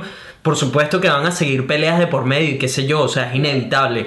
Pero ver cómo han construido su relación y lo que es ahora es muy bonito. Me encanta. Sí, no, de, verdad que, de verdad que sí, y me da risa porque, porque en verdad, todo el viaje sin filtro, literalmente era así, era pelea de gatos, y yo creo también que eran, hay momentos, hay edades en las que, oye, somos muy diferentes, ¿me entiendes? Tipo, yo estaba en una etapa y ella en otra. Pero ahorita no se nota nada la diferencia de edad. Claro, sí, ya llegas a ese punto donde son muy similares, ¿sabes? Entonces no... Sí, no, no, sí y es como te digo, más bien nos complementamos y, y ella es de pana, Valeria es una persona demasiado detallista es una cosa impresionante, que yo, yo necesito mejorar demasiado eso, tipo, ella es de esas que el día de tu cumpleaños, o sea, yo por ejemplo ya no vivo con ella, que eso también es un shock, sobre todo para nosotros los venezolanos que estamos acostumbrados como que el momento que no vivimos juntos es, debería ser, o eso nos dice la sociedad a nosotros, cuando nos casamos, sobre todo si somos mujeres, como que eso es lo que nos dicen. Mm. Y para mí sí fue así. Y me acuerdo perfecto, mi primer cumpleaños, después de estar casada, eh, Valeria siempre ha sido súper detallista y que te hace el desayuno y te recibe con unos globos y una cuestión. Y ya yo no vivía con ella, yo no tenía ningún tipo de expectativa y yo con mi cumpleaños soy demasiado chill. La caraja se apareció en mi casa. Ah, para hacerte el desayuno. Qué bonito. Me hizo panquecas, me tenía unos ¿sabes? Como que. Sí. Yo dije, wow. Por dentro, tipo que escuche y después dije, coño, ahora voy a tener que yo hacerle algo en su cumpleaños. ¡Qué ladilla, coño, la madre! Ya me puso la presión. Sí. sí, sí, sí. Porque, claro, eso es lo de ella, ¿me entiendes? Y aparte de Valeria en su cumpleaños, hermano. O sea, Valeria es un tema con su cumpleaños que, o sea pero, pero bueno, nada, o sea, no, yo amo a mi hermano, te lo juro. O sea, es mi, es mi persona favorita del mundo con Kenneth. con Kenneth. Mira, eh, y ya para cerrar, cuéntanos un poco qué es lo que estás haciendo eh, con tu negocio y si alguna persona quiere ponerse en contacto contigo, qué son los servicios que ofreces, cómo los puedes ayudar, háblanos un poquito de eso. Bueno, miren, yo hablando de que la vida da muchas vueltas, yo mm, cuando, cuando estaba haciendo todas estas cosas que les conté de mi viaje a Europa, mi, viaje a Estados Unidos y todo, yo tuve otra cosa que influyó mucho en mi vida, que fue que aumenté muchísimo de peso. O sea, yo tuve un cambio físico muy, muy grande, yo engordé 25 kilos en nada, o sea, los primeros 15 me los engordé en 7 meses y después de eso fue 15 se volvieron 20, 20, 25 y bueno. El punto y la razón por la que les cuento todo esto es porque mientras yo estaba en mi último semestre en la universidad estudiando Music Business, eh, me hicieron, como digamos, mi chequeo anual médico y eh, me dijeron, Tina, estás al borde de diabetes, literalmente. Y mi abuelo, por parte de mamá, murió de diabetes. Y es, o sea, yo amaba a mi abuelo y el que me hayan dicho eso, para mí fue como un shock y digamos que fue lo que me hizo despertar en toda la situación y lo que estaba haciendo con mi salud, porque eh, yo, yo a él nunca lo vi con calidad de vida, o sea, mi abuelo se quedó ciego, tenía miles de problemas de circulación, o sea, un, desastre. Entonces, nada, a raíz de todo eso yo tomé, digamos, eh, la decisión de por fin adelgazar los kilos. Yo creo que como que necesitaba eso porque yo nunca fui una persona, como les digo, siempre he sido una persona súper extrovertida. Eh, a pesar de que tenía 25 kilos de más, yo no me sentía fea, yo me sentía súper bien en mi cuerpo, en dentro de mí misma. Y eh, con, mi, con mis gorditos y todo, yo usaba mis faldas, yo usaba mis crop o sea, tipo, cero complejo. Pero eso fue un arma de doble filo porque no, no estaba viendo lo grave que estaba la situación, ¿me, ¿me entiendes? Como que necesitaba la prueba para darme cuenta de lo que estaba pasando. Pero bueno, nada, el punto es que fue mi despertar, tomé la decisión y bajé de peso. Y lo hice eh, usando los productos Herbalife, que es lo que mis papás hacen desde hace, desde que tengo dos años, o sea, desde hace 26 años, imagínense. Ellos son distribuidores de Herbalife hace 26 años, es el negocio de mi familia. Y tú lo sabes, mis tíos lo hacen, mis primos, todos. Yo soy una, lo que llaman una herba baby. Igual que, bueno, este sí va a ser un verdadero herba baby. Eh, y bueno, nada, a raíz, o sea, usando los productos, hice una promesa a mi abuelo que que yo llegara a mi peso, que yo no iba a comer ni un gramo de azúcar, utilicé los productos, aprendí a comer bien, me eduqué muchísimo, pico, leí, o sea, hice un montón de cosas, investigaciones, porque yo había hecho esos 400 dietas y podía tapar bajar 8 kilos, pero después no lo lograba. Entonces yo quería que esta vez realmente me funcionara y me eduqué, porque dije, sabes, prefiero hacer algo balanceado, equilibrado a mi ritmo, pero llegar a la meta, que hacer como estas dietas locas de marico jugos o de puro, sabes, como que yo quería hacer algo que fuera duradero, o sea, que realmente me cambiara la vida, adoptar un estilo de vida. Y lo hice utilizando los productos. Y, y de forma natural, las personas que me rodeaban en la universidad, los compañeros de trabajo, notaron ese cambio en mí y me dijeron, Tina, eh, qué estás haciendo, te ves increíble, te, tu piel, tu energía, todo, o sea, tipo, no era solo los kilos, era tipo todo. Yo les, echaba el cuento, les decía, mira y tal, me estoy tomando estos productos, estoy haciendo esto, desayunando, ta, ta, ta, ta. Les echaba todo el cuento y me decían, yo quiero, ayúdame. Y yo empecé a hacerlo, pero como de panas, así como si tú me dijeras, Tina, quiero empezar a tomar suplementos, enséñame. Y yo te, te digo, mira, hazlo así y ya. Pero eso no era ni siquiera mi trabajo. Incluso creo que eso, eh, los primeros amigos que me preguntaron, eh, les vendió mi papá, ¿sabes? Como que yo ni siquiera estaba haciendo negocio. Y, y nada, eh, de forma natural descubrí una pasión que yo ni idea que existía en mí. y toda raíz de una vivencia que yo tuve, lo cual fue muy bonito y despertó una pasión en mí y me di cuenta que me, o sea, me encanta ayudar a las personas. Y como yo sé lo difícil que es tener sobrepeso, no sentirte bien, bien o sea, cuando vas a una tienda y que no te quede la ropa, no sé qué más, yo siento que eh, de cierta forma conecto con las personas porque sé lo por lo que están pasando. Entonces, nada, se abrió toda esta oportunidad de, de unirme al negocio de mi familia, aparte que eh, después, después de graduarme, entré al mundo corporativo y me di cuenta que como que ese no era mi mundo y yo quería trabajar en algo que me diera más libertad de tiempo, libertad financiera eh, y todas esas cosas. Entonces, como que fue una combinación de cosas. Pero mayormente lo que abrió todo esto fue como la oportunidad de ayudar a las personas a lograr obtener un estilo de vida saludable que yo creo que hoy en día, más que nunca con todo lo que está pasando a nivel mundial, eh, nos hemos dado cuenta de la importancia eh, que es la salud. O sea, tipo, es lo primordial. Entonces, o sea, yo creo que,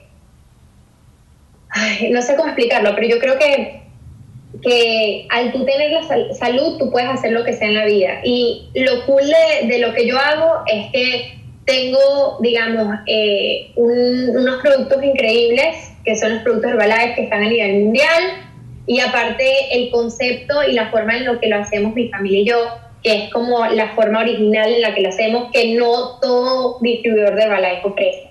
que es en lo que, en lo que entra mi hermana y como somos socias, porque nosotras, digamos, hablamos, contamos nuestra historia a través de las redes sociales y, y a través de esa plataforma nos conectamos con muchísima gente, o sea, Valeria y yo tenemos asesorados en todas partes del mundo, Nueva Zelanda, en Europa, en Ecuador, y es súper cool porque todas estas personas forman parte de una comunidad a través de, ahorita por ejemplo estamos haciendo unos planes de 21 días y es súper súper cool porque dentro del plan hay, tenemos un chat y en el chat hay gente de, en todas estas partes del mundo, pero todos apoyándose con una misma finalidad.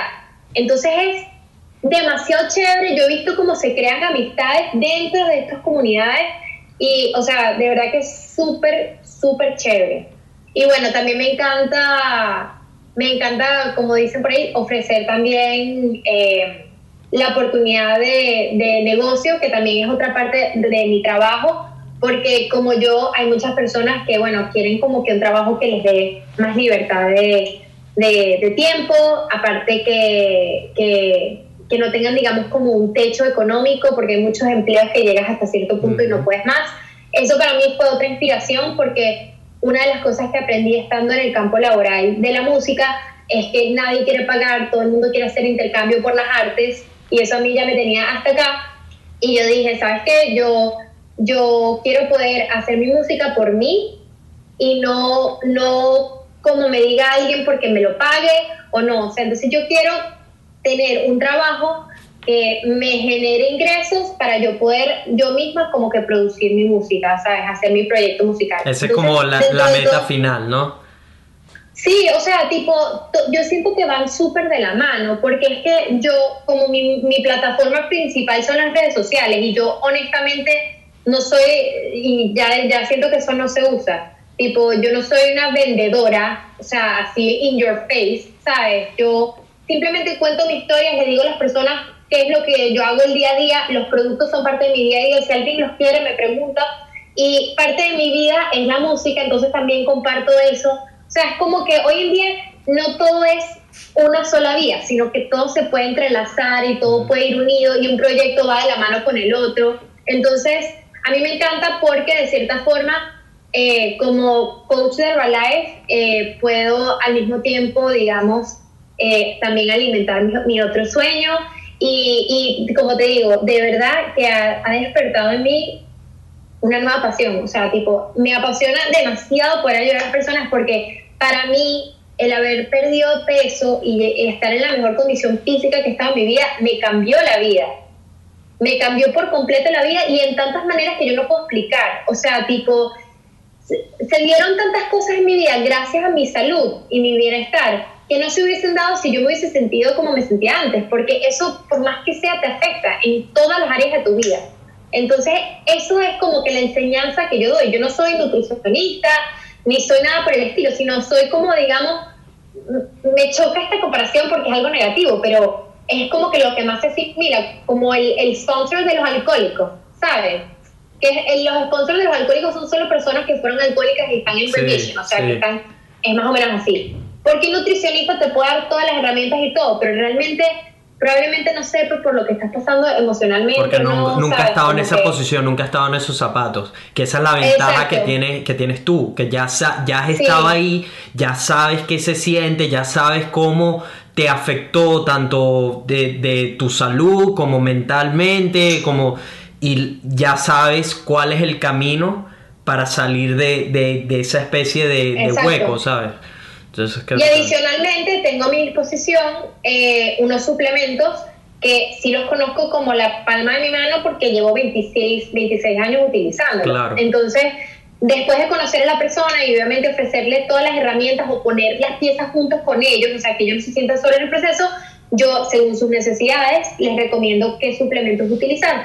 Porque muchas personas eh, conocen los batidos de Herbalife y como mucho el té, pero, o sea, se quedarían locos de saber que tenemos hasta jabón. o sea, jabón Herbalife. No, te lo juro, y ese es el que usamos aquí en mi casa, o sea, tipo, tenemos protector solar, o sea, es una, una compañía de nutrición y la nutrición eh, cuenta en la piel, o sea, es nutrición externa. Ya, dame un segundo, que eh, acaban de prender una aspiradora, déjame pedirle que la ponga un Dale, dale. Hey Simon, turn it off? I'm just finishing a podcast. Oh, yes. Thanks, man.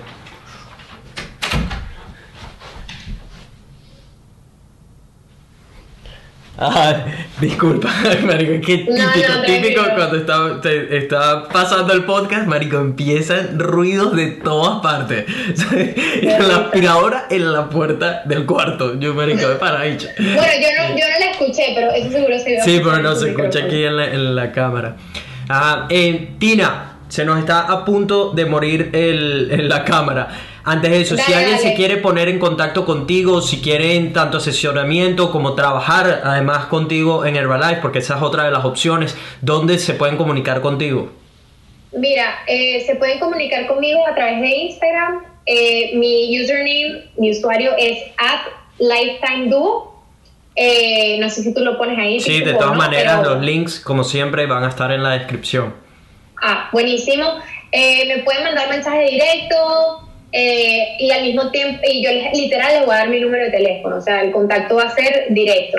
De verdad que nada me haría más feliz que me contactaran, sobre todo si, si llevan tiempo queriendo saber de todo, tanto de los productos o quieren ayuda para llegar a su meta, sea cual sea, o si están en un lugar del mundo, como le pasa a muchas personas que no tienen permiso de trabajo X, Y, Z y necesitan como una opción alternativa a generar ingresos o como ahorita eh, se pueden haber quedado sin trabajo por la situación mundial, estoy súper a la orden, súper a la orden y, y de verdad que cuando se unen a nuestro equipo o entran, digamos, entran a mi familia, básicamente y se convierten en familia porque este es el negocio de mi familia.